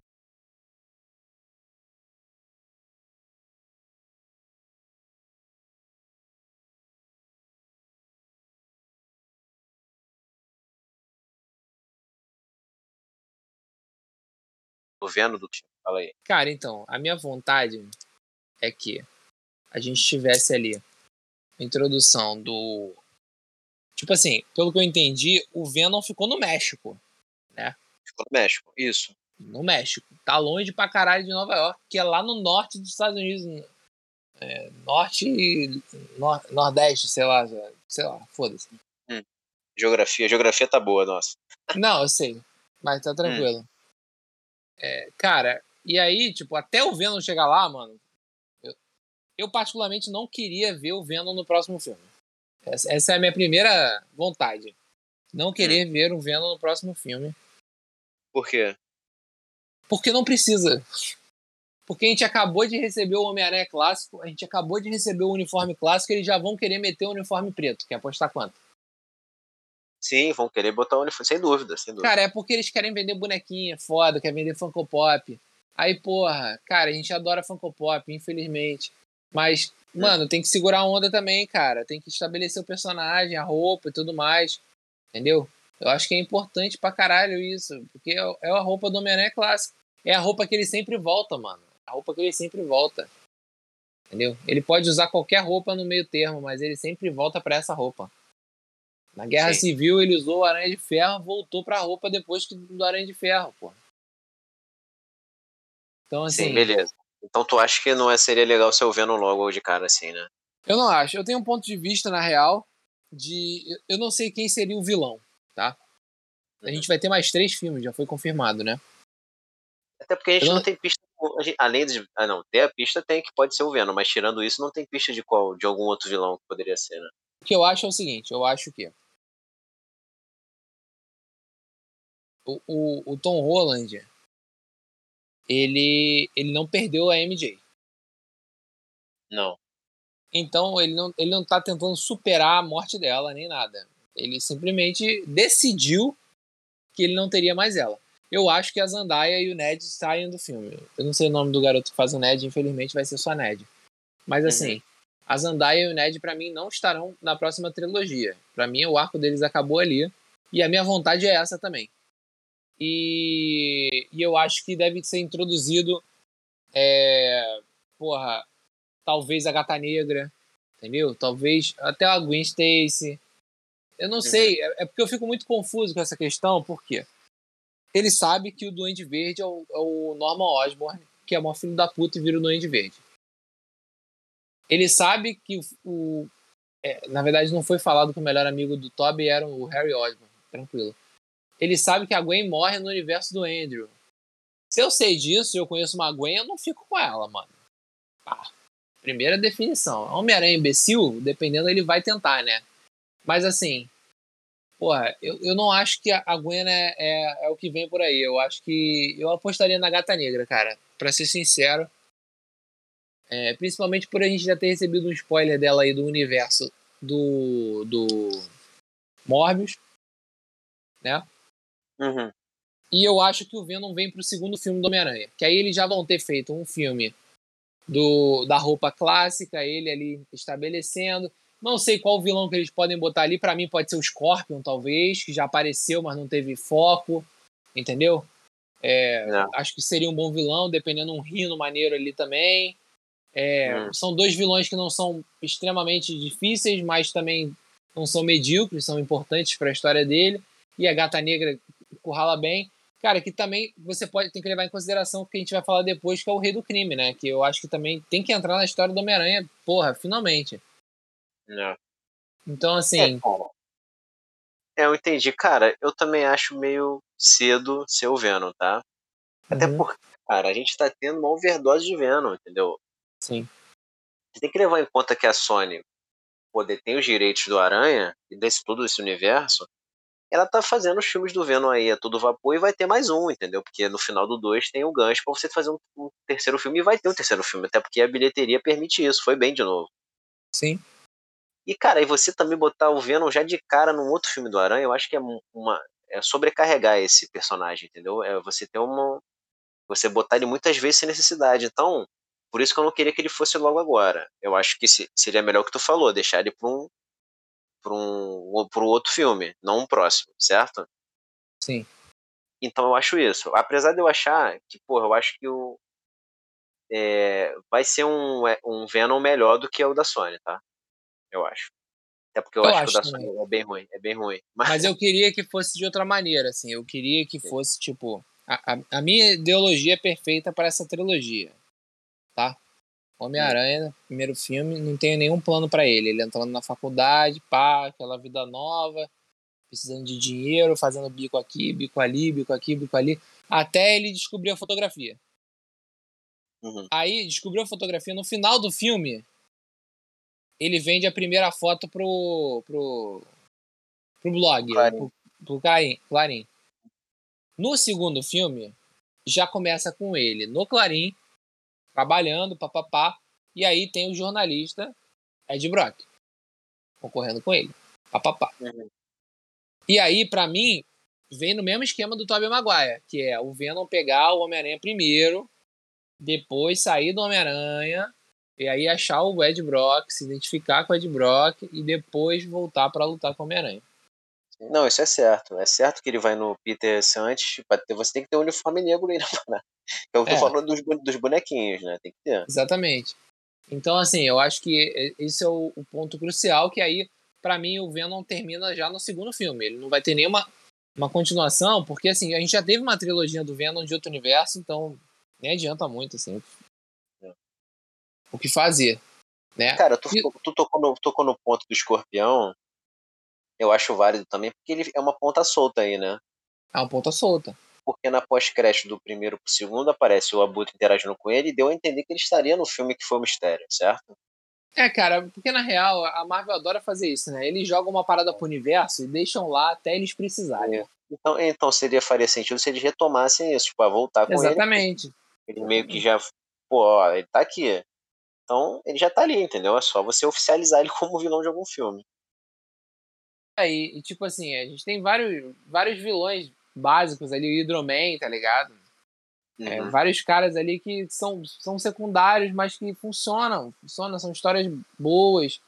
É porque se você botar três, três, três vilões medíocres ali, inclusive a, a própria Gata Negra, que, que não é medíocre, mas tipo, até ele descobrir quem é a Gata Negra, a relação com a Felícia, não sei o que, ele conhecer a Felícia, até Uhum. ter esse desenrolo todo, a Gata Negra é uma vilã ali, tá ligado? É, pois é. Cara, é- então. Mas a real é que a gente realmente não faz ideia de qual vai ser o próximo vilão, Não, a exceto gente não que- faz. A gente não faz. Não, exceto de que pode ser o Venom. Essa é a real, pode ser, já. É, eu acho tiro no pé, cara.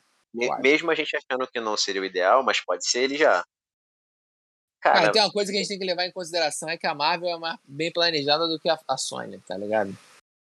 Nesse ponto aí a gente tem que levar. Tanto que os caras. Olha o filme que os caras fizeram, mano. Velho, eles guardaram. Tudo bem, vazou, tá ligado? Mas ninguém confirmou, nenhum ator confirmou, o ator não apareceu em premiere nenhuma. Entendeu? Foi, o bagulho foi guardado a sete chaves, mano. Vazou porque tinha que vazar. Ou eles vazaram de sacanagem mesmo, pra poder jogar lenha na fogueira e falar que era mentira. Mas, porra, eles criaram um hype absurdo e, e conseguiram suprir o hype, cara. Pô, eu tô. Sim. Assim, tem eu sempre um, um chato que vai falar assim: ah, porque eu achei o filme ruim. Achei o filme sem roteiro. Porra, mano, desculpa, o filme não é sem roteiro, o filme não é ruim. O filme entrega pra caralho. O filme não é só easter egg, tá ligado? Ele, ele, ele finaliza a história do Homem-Aranha e rebuta ela pra continuar com o mesmo ator. É, Porque então, é muito então. melhor. Sim, exato. Então, é isso aí. Eu acho que o filme, vamos lá. Eu acho sim que ele tá cheio de easter egg, tá? Calma. Ele é um grande banquete pro universo do Homem-Aranha. É tipo uma Sim. grande homenagem ao que teve até hoje do Homem-Aranha no Sim, sim. cinema. Mas É ele não é só Não. isso, entendeu? É isso Não, que eu tô então, falando. exato. Não é só isso, sim. Tanto que ele tem uma importância no amadurecimento, no desenvolvimento do, do Homem-Aranha principal hoje, que é o do Tom Holland, Sim. e projetou um futuro dele sólido. Sim, então é importante por isso, né? Então, não- realmente, não é só fanservice, easter egg e, porra, homenagem, não. É isso também, que eu acho que é o grosso do filme, tá? Sim. Porém, ele, cara, serviu muito pra você projetar o que vai ser o personagem depois, pô. Então, ele é um pouco dos dois-. O roteiro é perfeito? Claro que não é, óbvio. Mas, pro que vai ser o Homem-Aranha daqui pra frente, foi importantíssimo. E junto a isso, você teve essa homenagem aí impressionante, que teve tudo com tudo que tem direito do Homem-Aranha até hoje no cinema. É isso. Cara, agora eu tenho uma pergunta muito boa pra você. Hum. Você acha que os outros Homem-Aranha podem ser Hum. aproveitados ainda? Eu acho que podem, acho que sim, acho que podem. Porém, não vamos começar com afobação, tá? Porque eu não, já vi não gente tô afobando, não tô afobando. Não, porque, não, porque já vi gente. Ah, quando é que volta os fulano? Eles vão voltar. Mano, cara, olha só, esses Não. eventos.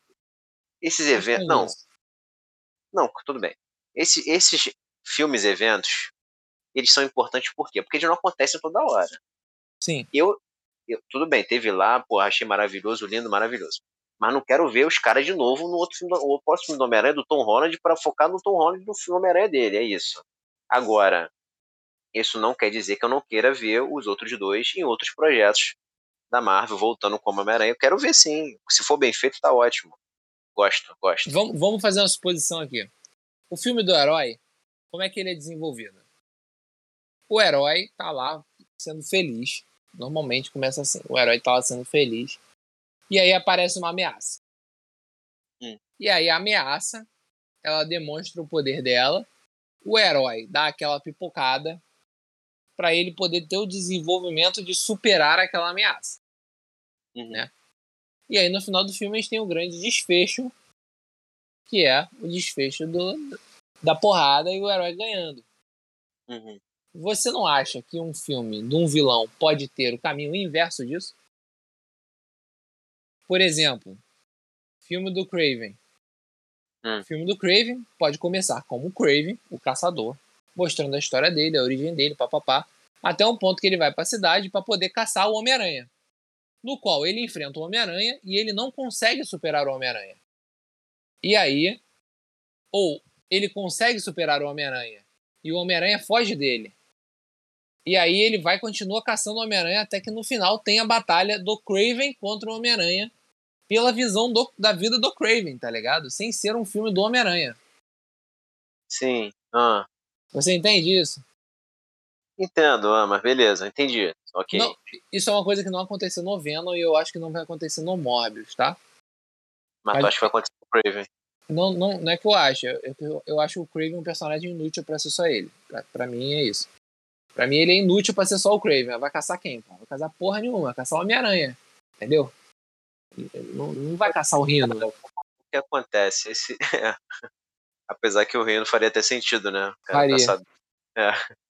Mas, cara, esses vilões da Sony aí, mano, eles vão ser tudo anti-herói, cara, eu acho, tá? Tipo, o. O Morbius no trailer, tu já vê que ele. Ele não vai ser um vilãozão, como não é o Venom.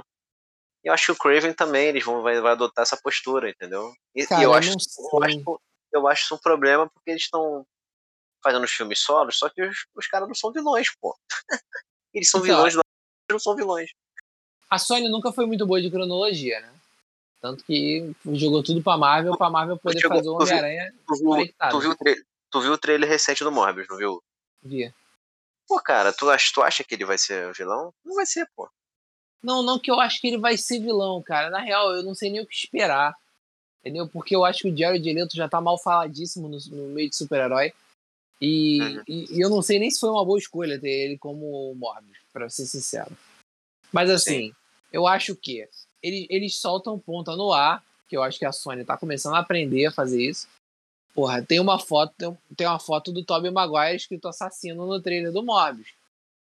Sim. Entendeu? Tem. O Abutre aparece no trailer do Morbius, mano. Sim.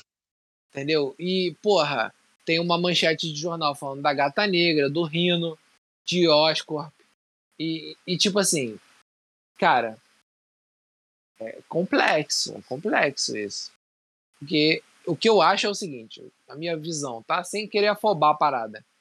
Eu Hum. acho que na real, na real mesmo, eles estão fazendo um puta de um teste pra ver até que ponto o multiverso pode ser explorado financeiramente pra eles, como mais filmes. Por quê?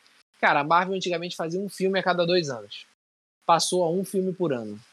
Ano passado Mas- foram. Esse ano foram quatro. Mas por que que tu acha então que eles recuaram com relação ao Venom? Porque o Venom já tava lá, cara. Ia ter o encontro dele com a Aranha, era o que isso que a gente tava pensando antes desse filme, entendeu? Porque pra mim, o Venom do Tom Hardy, ele é um anti-herói. Exato, não, eu então, o que que aquela cena disse pra mim, tá? O que eu interpretei é que eles vão manter o universo lá dos vilões da Sony onde está. Eu acho que é isso. Mas a gente Você não sabe ainda, cara. Tipo assim, volta. ó, por exemplo, a gente sabe que o Morbius é do mesmo universo do Venom. Sim. Porque ele faz a brincadeirinha lá de eu sou o Venom. Ah, isso é o. Venom, sim, sim, exato. Ah, Mas o Abutre não é de lá. não é. É isso Não. que bagunça tudo. E a foto do Tobey Maguire na parede também não é, não é de lá, já que o Abutre não é de lá e o Venom não é do universo do Tobey Maguire.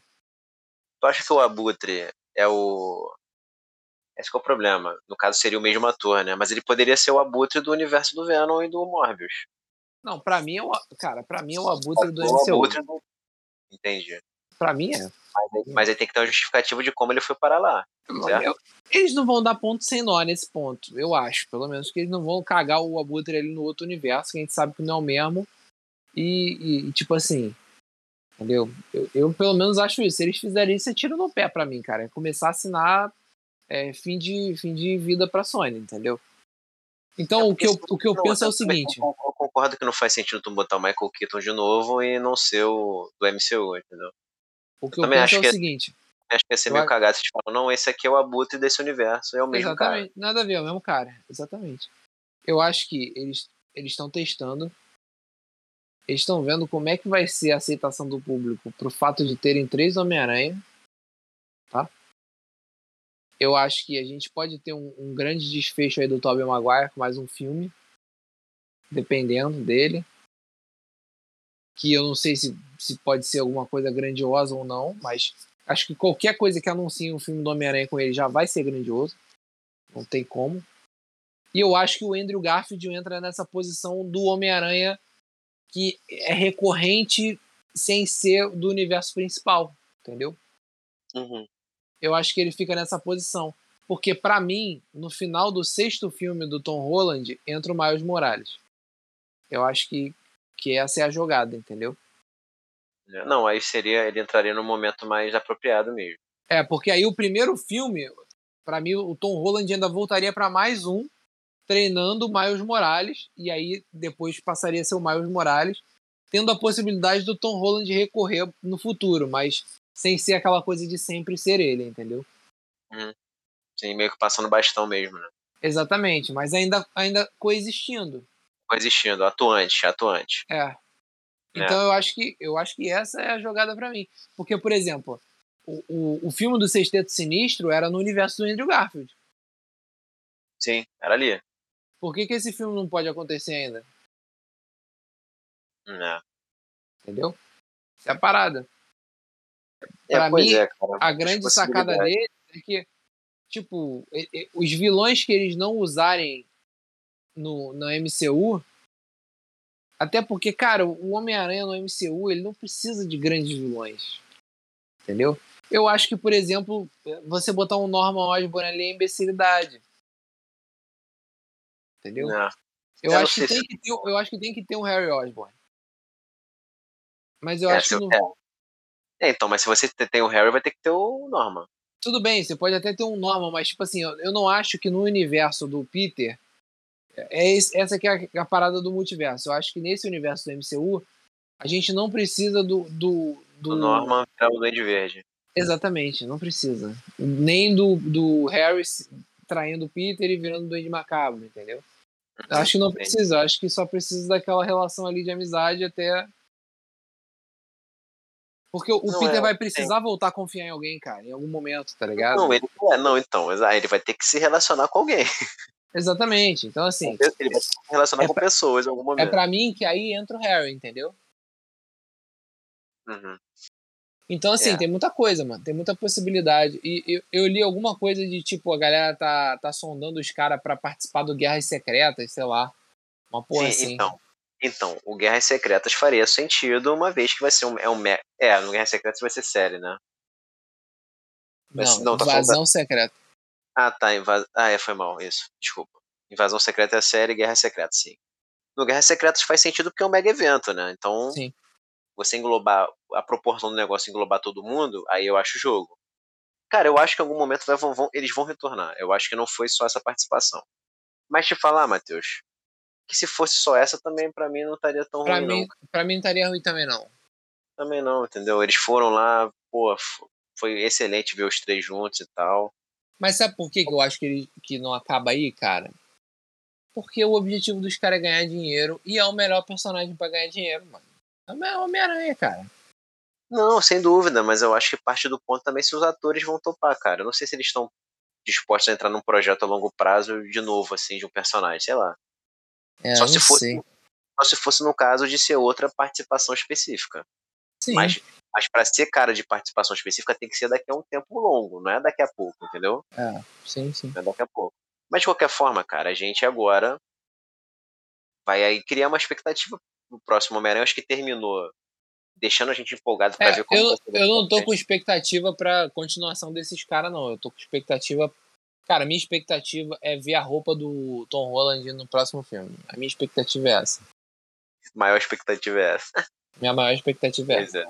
E, cara, só daqui a algum tempo a gente vai saber se realmente vai ser o Venom próximo ou não vai. A gente vai ter que esperar para ver. O fato é que agora o Homem-Aranha parte de um ponto que todo mundo estava esperando e serviu para consolidar também o Tom Holland no papel, que é o que tu falou, muita gente questionava. Ele se destacou muito nesse filme, ele tá muito bem, tá muito bem. Uma, uma, Cara, uma coisa que eu gostaria de ver do Homem-Aranha, que a gente nunca conversa sobre isso, não é que eu goste, porque também não é uma saga tão, tão forte assim, mas eu gostaria de ver a saga dos clones, mano. Puta merda, foi horrível nos quadrinhos, aí tu quer ver foi no horrível. filme, entendi. Eu, eu gostaria de ver, sabe por quê, cara?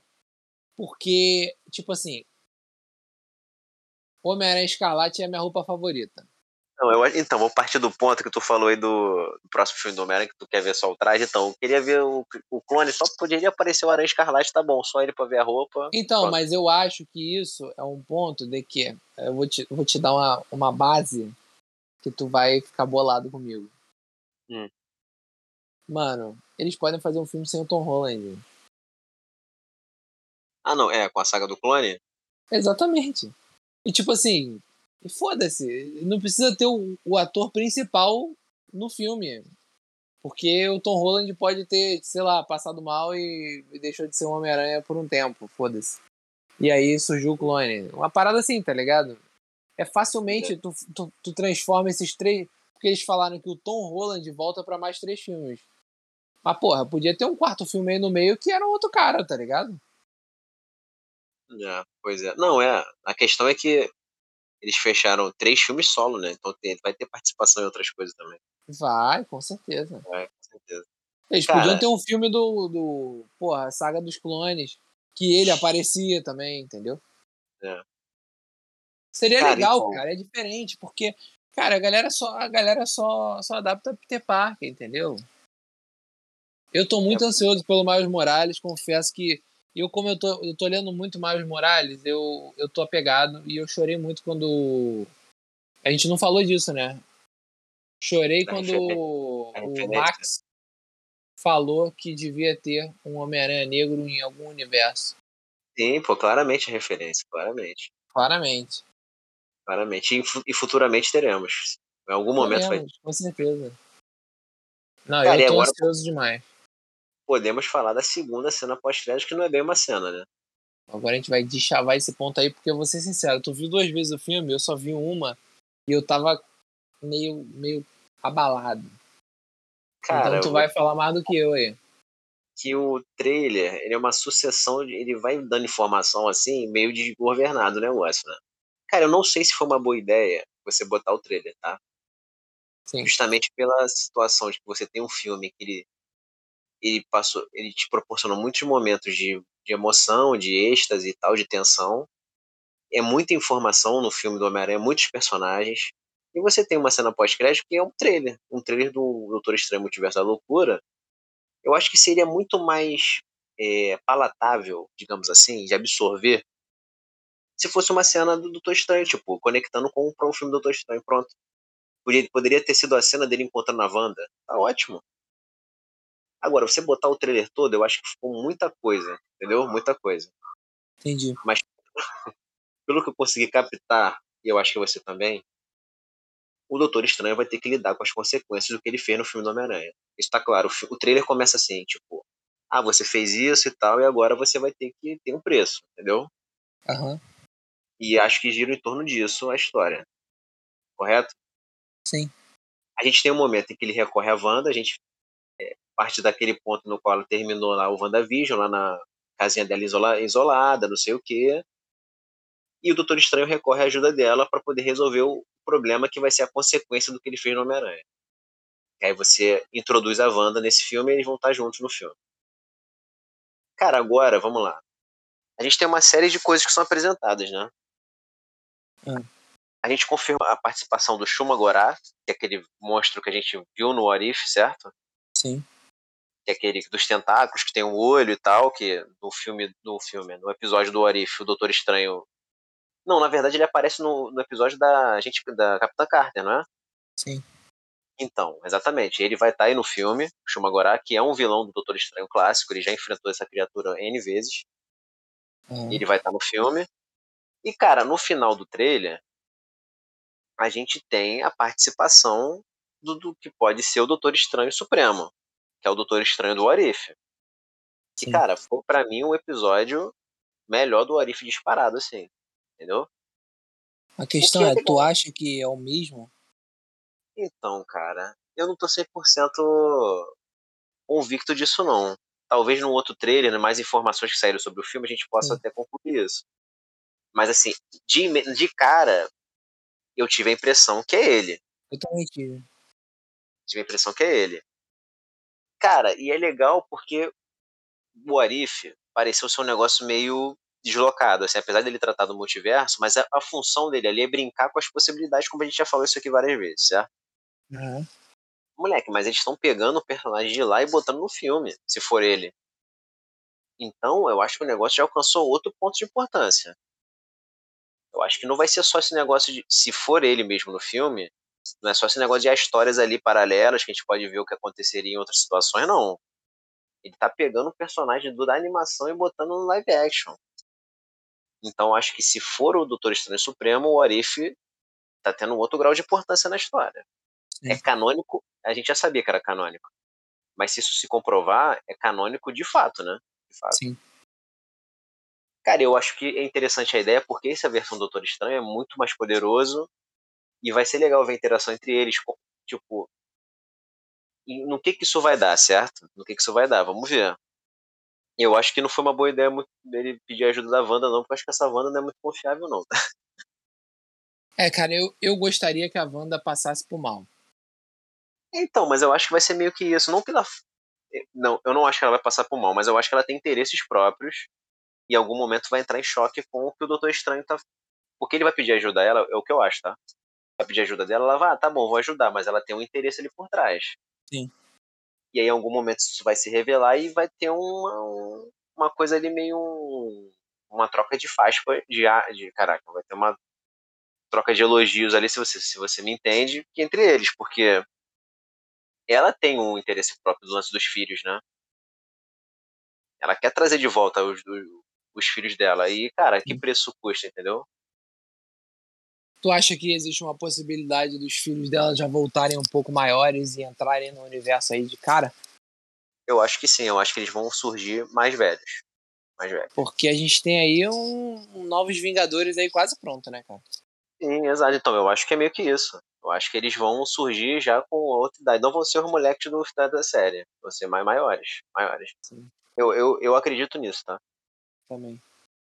Cara, e se você não se, não sei se você reparou, tem uma personagem feminina lá, que é a América Chaves. Que ela é uma personagem dos quadrinhos. E ela vai ser incluída agora no filme do Doutor Estranho também. Hum. É uma personagem nova aí que também cairia muito bem nesses Jovens Vingadores, tá? Porque ela é jovem. Conta aí pra galera quem é a mulher, mano. Cara, na verdade, o que acontece? Eu não, não sou muito íntimo da personagem, tá? Mas pelo é. que eu conheço, ela tem super força. Ela é tipo. Tipo uma Mulher Maravilha da vida. Super força. Mas ela se inspira no. no na... Cara, é porque eu posso estar falando besteira. Eu preciso me especializar mais na personagem. Isso aí Não, é... tudo bem, tudo bem. A gente vai melhorar isso, porque eu, o que eu conheço dela é muito superficial, entendeu? Não, até porque tem alguns personagens que são mais secundários e estão entrando agora no universo. E a gente Exatamente. também vai ter a possibilidade aí de conhecer eles, porque tudo que sai no cinema sai um gibizinho junto, né? Ah, não, sem dúvida.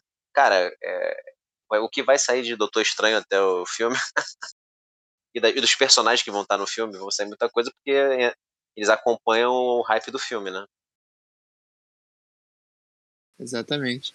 Mas de qualquer forma, gostei do trailer, apesar de eu achar que foi muita informação e ficou um negócio meio desconexo eu acho que o, esse filme vai ser muito importante para o universo da, da Marvel como um todo. Entendeu? Também é acho, cara. Também acho. Inclusive, inclusive, pô, pode ter participação do Loki, né? Que a gente já ouviu isso aí por aí falando. Ah, pode ter eu o acho Loki, que ele já pô. foi confirmado, cara. É, pois é. É verdade, eu acho que é isso. Foi confirmado. Então, cara, assim. Vai ter um impacto, não vai ter jeito.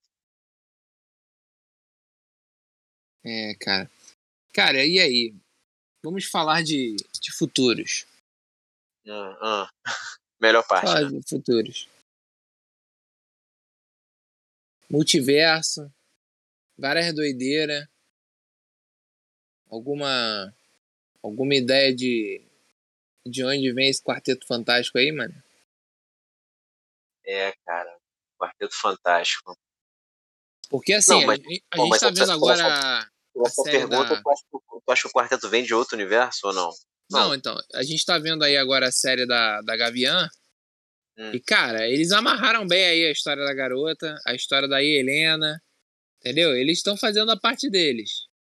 Hum. A questão é, porra. Mano, o Quarteto Fantástico vem da onde? Ah, tu só, tu só pensa no quarteto, né? Não, eu pensava só no Homem-Aranha, mas passou, né? Agora, passou, agora é só no quarteto. Agora eu tenho outra meta, dois, dois anos aí pra. Cara, o quarteto tá aí, né, cara? O filme vai ser um pouco mais pra frente, né? Foi confirmado já. 2024, né? É. Cara, pra mim vai ser a história de origem do quarteto nesse universo, assim, do zero, entendeu? Do zero.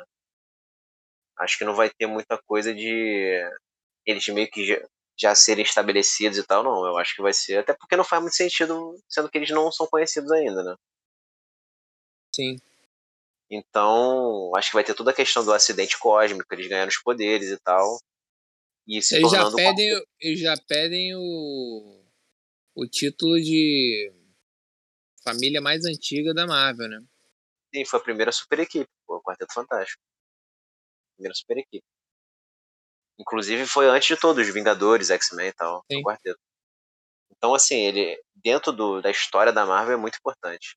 Muito importante.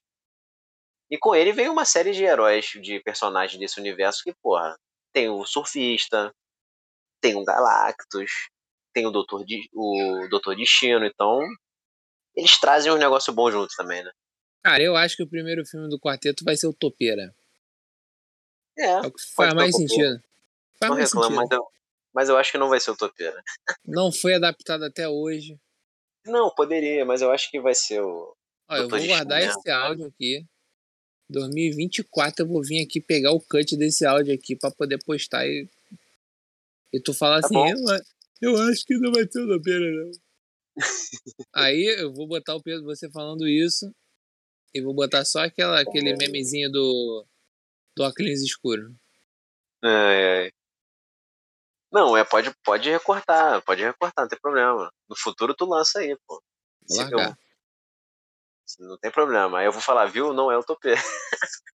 não é. é. Cara, eu queria só pra. Vamos pra gente pular pro próximo assunto. Queria só te perguntar uma coisa mais íntima. Fica tenso não, hein? Mas qual foi a sua sensação de ver esse filme poder ver os três aranhas juntos e tal? Como é que foi essa experiência? Uma coisa mais particular, fala aí. Cara, assim, eu.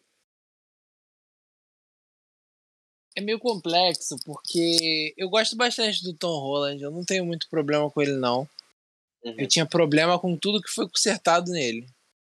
Uhum. Né? Como todo mundo, eu acho. Mas eu, se não tivesse os caras, pra mim, eu não me importaria. Uhum. Eu acho não, que. Não... Eu não me importaria. Mas eu, eu, eu gostei porque, tipo assim, eu cresci vendo as paradas, né? Sempre foram. Eu sempre fui, fui adepto dos filmes de herói. E, e, tipo, na, naquela época, a gente só tinha ele, né, cara? Só tinha o Tobey Maguire, tinha o X-Men ali.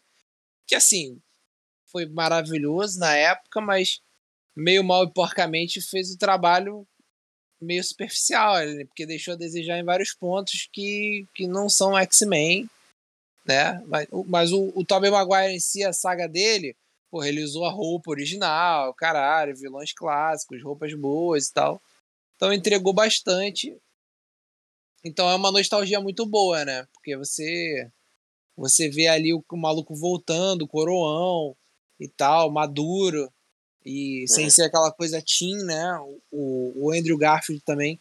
Que, tirando aquele início também dos pais dele que não me agradou, uhum. é, eu, eu preferia mais o Andrew Garfield. Entendeu? Eu preferia mais. Ele me remete a uma época que eu acompanhava mais de. de...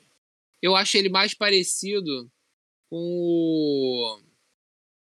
com o Homem-Aranha de 94. Entendeu? Entendi. Entendi. Eu acho. Mas eu acho que na real eles vão botar é o Tom Holland nessa linha. Que ele, para mim, vai, vai seguir essa fase aí do, do Homem-Aranha. Ferradão, trabalhando. E é isso. Então, assim, para mim foi muito bom, cara. Eu gostei muito, gostei muito. Fiquei muito satisfeito. E, e é isso. Não, não, foi excepcional na hora, né? Agora tá sendo bom. Quando eu ver de novo, vai ser excepcional de novo. E é isso. E você? Cara, foi maravilhoso, assim, tipo. O lance do. Primeiro que eu, eu gosto muito dos vilões dos antigos, assim, em particular o Duende e o Octopus, então foi. Sim. Ainda mais, assim, eu acho que o Octopus um pouco mais porque eu gosto. para mim, o melhor filme é o 2, que ele é o vilão, né? Sim. Então, pô, já começou por aí. E você poder ter os três interagindo da forma que foi, os três aranhas, que eu não esperava, achei que ia ser um negócio bem. Ah, mas pro final, cena de ação e tal, mas não, eles interagiram Não, muito. meio filme, pô. Pô, foi muito bom, deram o espaço devido, entendeu? Pra realmente a gente ficar satisfeito. Sim. Pô, cara, foi aquele aquecido no coração que. E é foi muito bem feito. Foi muito bem feito. As jogadas de teia, os três lutando junto. Tudo, tudo. Foi Tudo. maravilhoso. Então, o sentimento foi, caraca, aquela coisa de pô, sair pleno do cinema, satisfeitíssimo. Sim, Eu também. entendo que a gente muitas vezes falou aqui que era realmente foi uma homenagem ao Aranha e tal, não ignorando o que- a importância do filme pro personagem. Então eles, sabe, botaram o pé na jaca e deram tudo que a gente tinha direito. E foi muito bem sucedido. Sentimento de, de nostalgia, de tudo junto.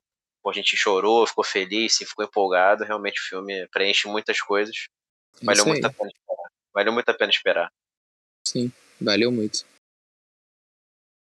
Cara, então, galera, aqui a gente, pô, falou bastante do Aranha, mas a gente tem outros assuntos, né, Matheus? Uns felizmente, outros infelizmente. Vamos manter então na Marvel mesmo, por enquanto? Vamos lá, vamos na qualidade. Então, galera, tá rolando aí Ga- Gavião Arqueiro e saiu o quinto episódio, penúltimo, acaba no 6. E vamos falar um pouquinho aí do que foi esse quinto episódio, que a gente teve também uma, uma revelação importante, não deixou de ter, né? Sim. Cara, o que acontece? Primeiro que a gente tem mais uma participação da Helena na história, né? Que ela já havia sido apresentada no episódio anterior. E o que acontece, mano? Eu achei que a Helena ficou meio desconectada do, da história principal da série. Eu achei. Não sei se tu teve essa impressão, tá? Eu não tô nem questionando a qualidade da personagem, não. Eu gosto muito dela, acho que ela tem um futuro muito bom. E só que, inclusive, fico empolgado de ver a relação dela com a Kate Bishop. Acho que isso vai dar uma química muito boa. Porém, acho que pra série ficou meio jogadão, tá? Inclusive, achei que a cena que elas interagem naquele diálogo no apartamento da Kate Bishop, Sim. achei que foi muito longo o negócio, cara. Tipo, aí foi. Aí a, a Helena fica não fazendo meio que um jogo de irônico e mais, mais ameaçador ao mesmo tempo. Aí a Kate fica ali tensa. Nossa, aquilo demorou uma eternidade. Pra ela ir direto ao ponto de dizer que foi lá matar o cliente, entendeu? Então eu achei que era uma coisa que eu tava ansioso pra ver, mas acho que não ficou muito bem resolvido, pelo menos nesse primeiro momento. Sim. Tu também achou isso? Achei. É, pois é, cara, sei lá. O... E também, aí é aquilo, né? O episódio foi metade disso, né? Essa é real. Foi metade do episódio, foi elas conversando ali Foi. na mesinha. Foi, foi, foi. Até que a gente chega um momento também tão esperado aí, que a gente tava sempre flertando, você cravou que ia ser mesmo. No final do Eu não, episódio, eu a não gente cravo, meu amigo, é certo. Ah, certo, entendi. Tem a revelação aí do Rei do Crime nesse universo, voltando aí o Rei do Crime da Netflix e tal. Que eu também achei cagado, tá? Eu achei que tu mostrar o cara numa tela de celular, não dá pra ver Cagadíssimo. direito. Pô, gente, bota o cara na cena ali final do negócio, entendeu? Sim. Pô, cara. Sabe, é não, quem é esse? É o Rei do Crime. Aí, Nossa, aí parece lá, mas dele falando com a mãe dela. Não dá pra ver direito, só dá, sabe? Cara, mas Porra, era. Era só pra isso mesmo, só pra entregar essa pequena referência e foda-se. É, tivemos um momento ali de resolução entre o Clint e a Echo, né? Que eles se lutam ali, volta a vestir o traje do, do Ronin. Achei que a luta, inclusive, era um problema que a série. Eu tô, só pra deixar claro, tá? Eu tô gostando bastante da série até agora, tá? No geral, tá bem positivo. Porém, as cenas de luta não estavam me agradando. Achei que essa do Ronin com a Echo foi um pouco melhor, tá? Um pouco melhor, deu pra ver mais coisa. A coreografia tava um pouquinho mais convincente. Eu acho o traje do Ronin particularmente bem legal. Então isso ajuda. Mas foi um pouco melhor, nada demais, mas tá deixando muito a desejar essa parte da luta, porém essa eu achei, achei decente. E É, tu viu que tu viu que no último vai ser o maior episódio, o episódio mais longo da série da Netflix, da série da Disney de, da Marvel? Não, quanto vai ser? Vai ser 59 minutos, mas o episódio em si, tá? Se tirando os créditos. Entendeu? Hum. Porque geralmente na conta você coloca porque os créditos ocupam muito tempo, né? Pô, uma horinha. Então, eu vi que vai ser o mais longo porque ele vai ser 50 minu 59 minutos de episódio mesmo. Até porque, cara, eu acho que. Então, esse é um outro problema, tá? Achei que seis episódios foram muito poucos. Muito poucos. Achei também. É claro que a gente não viu o último, tá? Eles vão tentar resolver as coisas lá, mas eu acho que vai ficar meio corrido de qualquer Até forma. porque eu era contra, né?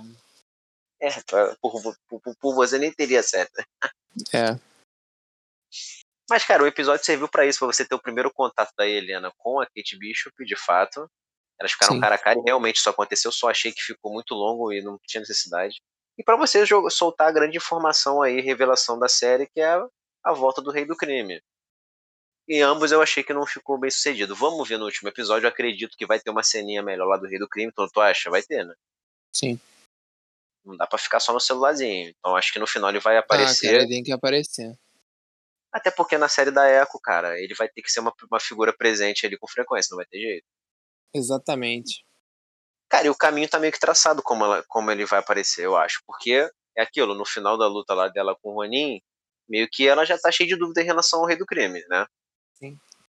E ela vai lá tirar satisfação com ele, isso é certo. Inclusive, ela enquadrou lá o, o cara que ela confiava, né? Sim, sim, o garotinho. É, ela, ela viu que ele deu é, o mole, gar- né? é o garoto do Jumanji, né? Cresceu.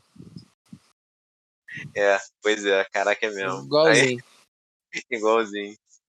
E ela vai, eu acredito que a cena que ele vai aparecer é essa, que ela vai ir lá meio que, pô, e aí, tu tava mentindo pra mim esse tempo todo, e ele vai dar as caras finalmente.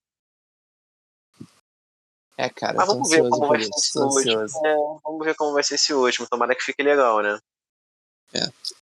Pra sabe finalizar, fala aí, Não, fala aí. sabe uma coisa que eu tenho certeza? É que a Kate Bicho vai passar o Natal com o Clint lá com a família dele. Isso aí tá certo. Ah, isso é garantido. Porque a mãe dela, ela viu que a mãe é envolvida, a mãe dela deve se ferrar nesse último episódio. Eu acho que no Esperamos que mínimo ela vai sim. ser presa. No mínimo ela vai ser presa e a Kate vai ficar, porra, não tenho família. Aí ele vai Sim. chegar, não, eu tenho uma família aqui, bora lá, bora. Aí ela vai passar o Natal com eles. É que é o maior erro de todos, né? Que a garota mal virou super-herói já tá dando na pinta a porra da família pros vilão. Sim, Matar. exatamente, já, já tá dando mole. E agora a gente vai um pouco pra concorrente. Calma, calma, calma, que eu, eu passei por uma parada aqui, um rumor, hein? Rumor. Ah, Vamos, vamos aos rumores. Rumor de que Sony estaria atrás de Jennifer Lawrence para dar vida a. a não sei, faço ideia. Madame Teia. Caraca, sério?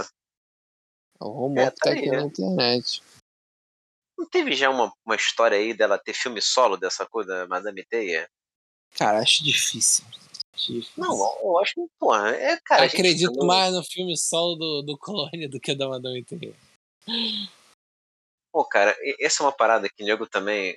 Eu, eu gosto, claro que a gente, como fã de quadrinhos, acompanha esses personagens há tanto tempo, a gente quer ver adaptações deles sempre. Mas Sim. tem certos personagens que não dá, né, galera?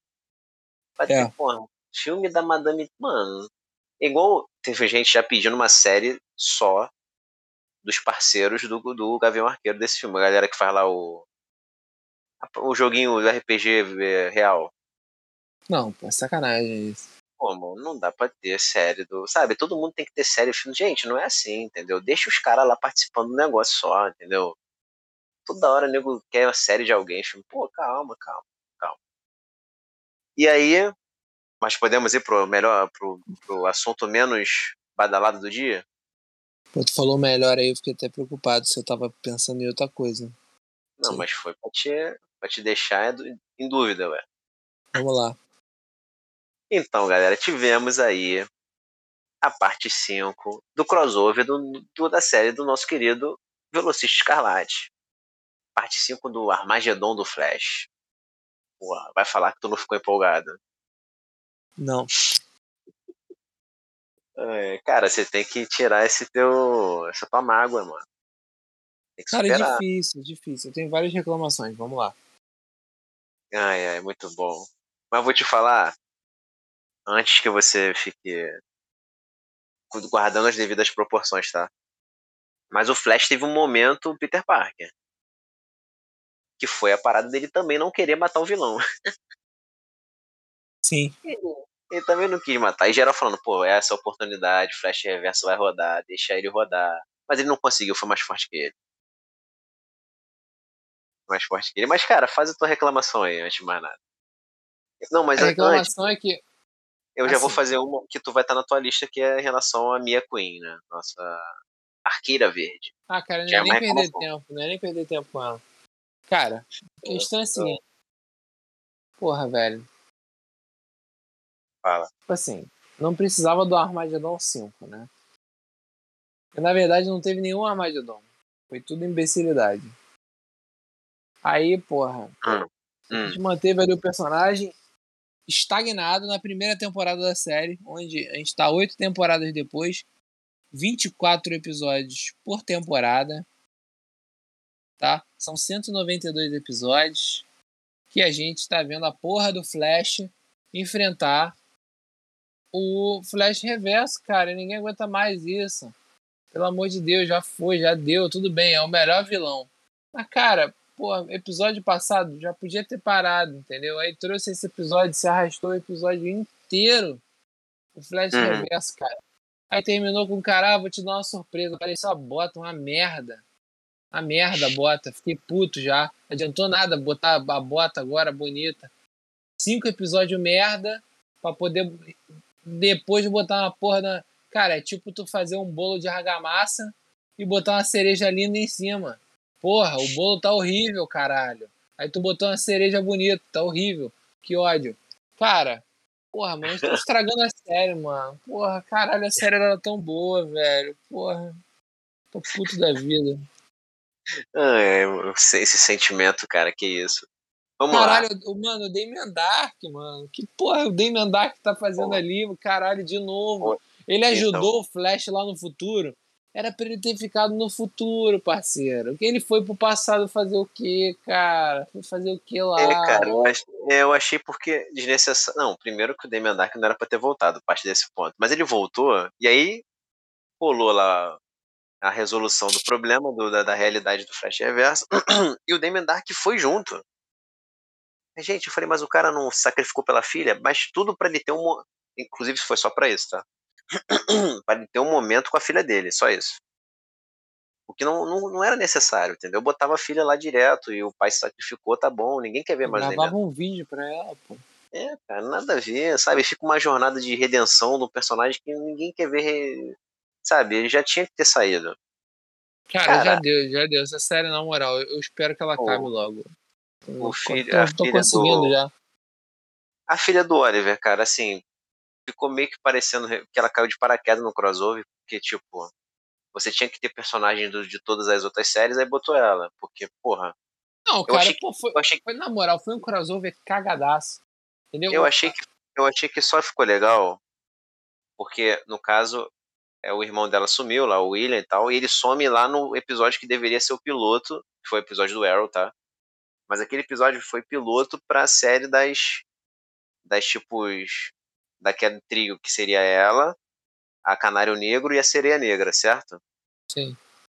Aquele episódio foi piloto, só que acabou que a série não foi desenvolvida e ficou naquilo.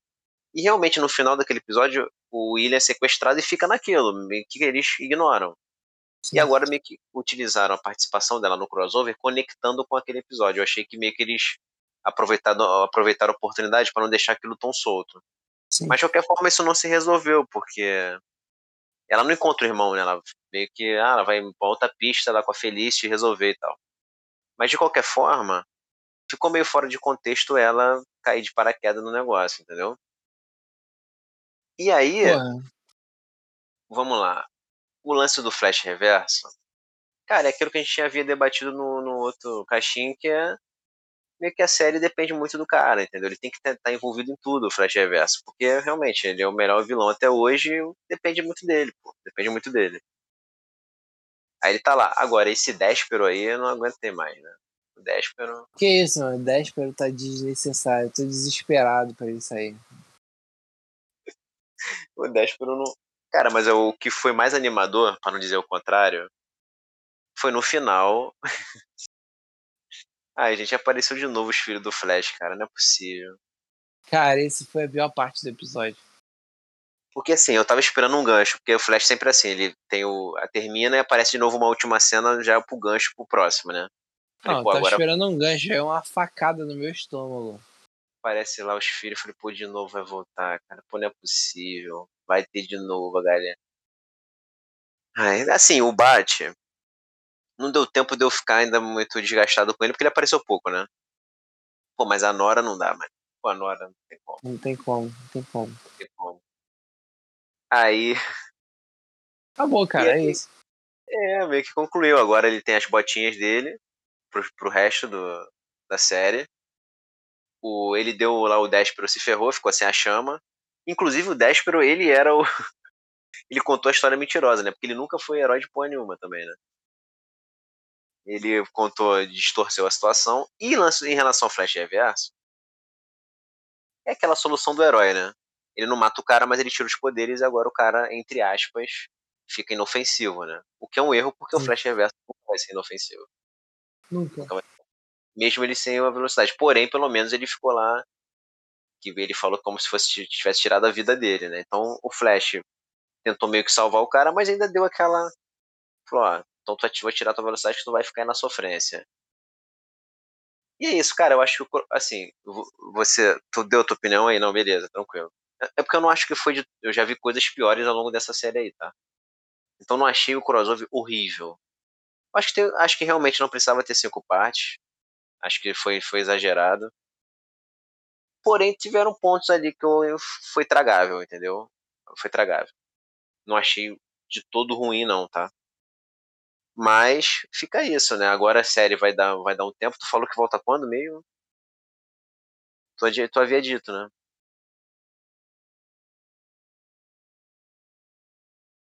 Alô? Oi, falhou aqui. Voltou, voltou?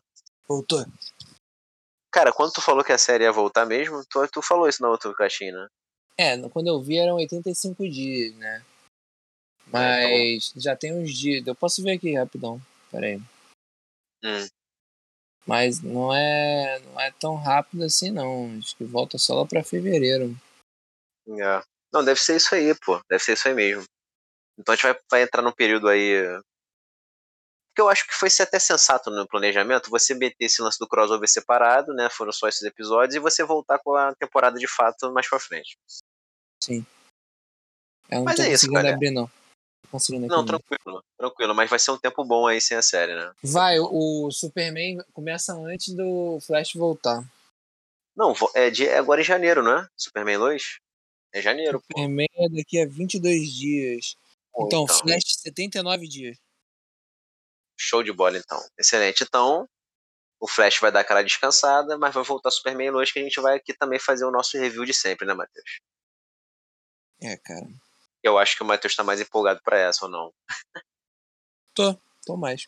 Então, sim, até porque foi, foi bem, foi muito boa a primeira temporada. Foi boazinha, sim. Cara, vou te falar que hoje esse caixinho rendeu, hein? Rendeu pra caramba. Pô, mas é, é aquilo, acho que foi compatível com a nossa expectativa pro filme do Homem-Aranha, né? Então, assim, e a gente, daria... a gente ainda tem mais uma coisa aí, dia 31, hein? Dia 31 tem. E dia 31 tem. Vou deixar tu completar, porque eu não lembro.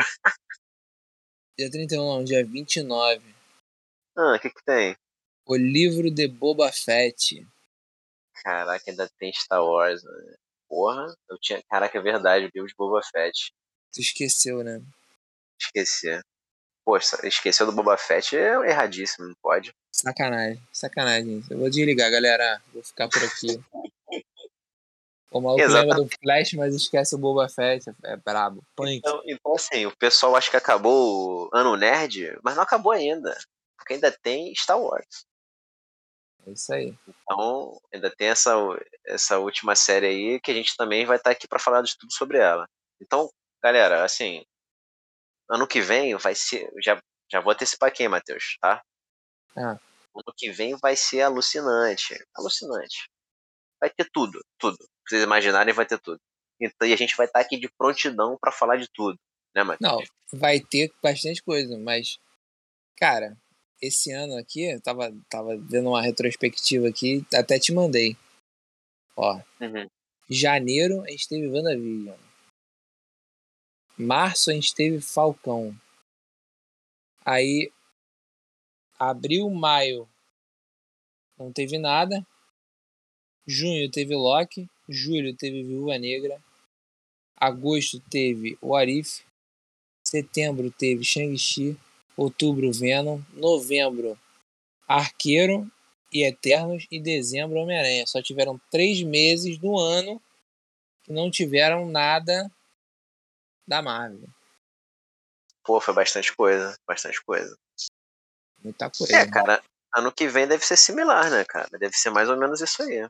É porque a gente teve, sofreu muito com remanejamento de datas devido à pandemia, né? Sim. Mas ano que vem com certeza vai ter muita coisa também, sem dúvida. E quais são? Sei... Fala aí, fala aí. Eu não sei a data ao certo das séries, tá? Mas os filmes vão ser Doutor Estranho Multiverso da Loucura, Thor, Amor e Trovão e vai fechar o ano com Pantera Negra é, Wakanda Forever. Porra, peraí, cara. Vamos guardar um pouquinho de conteúdo pra próxima semana.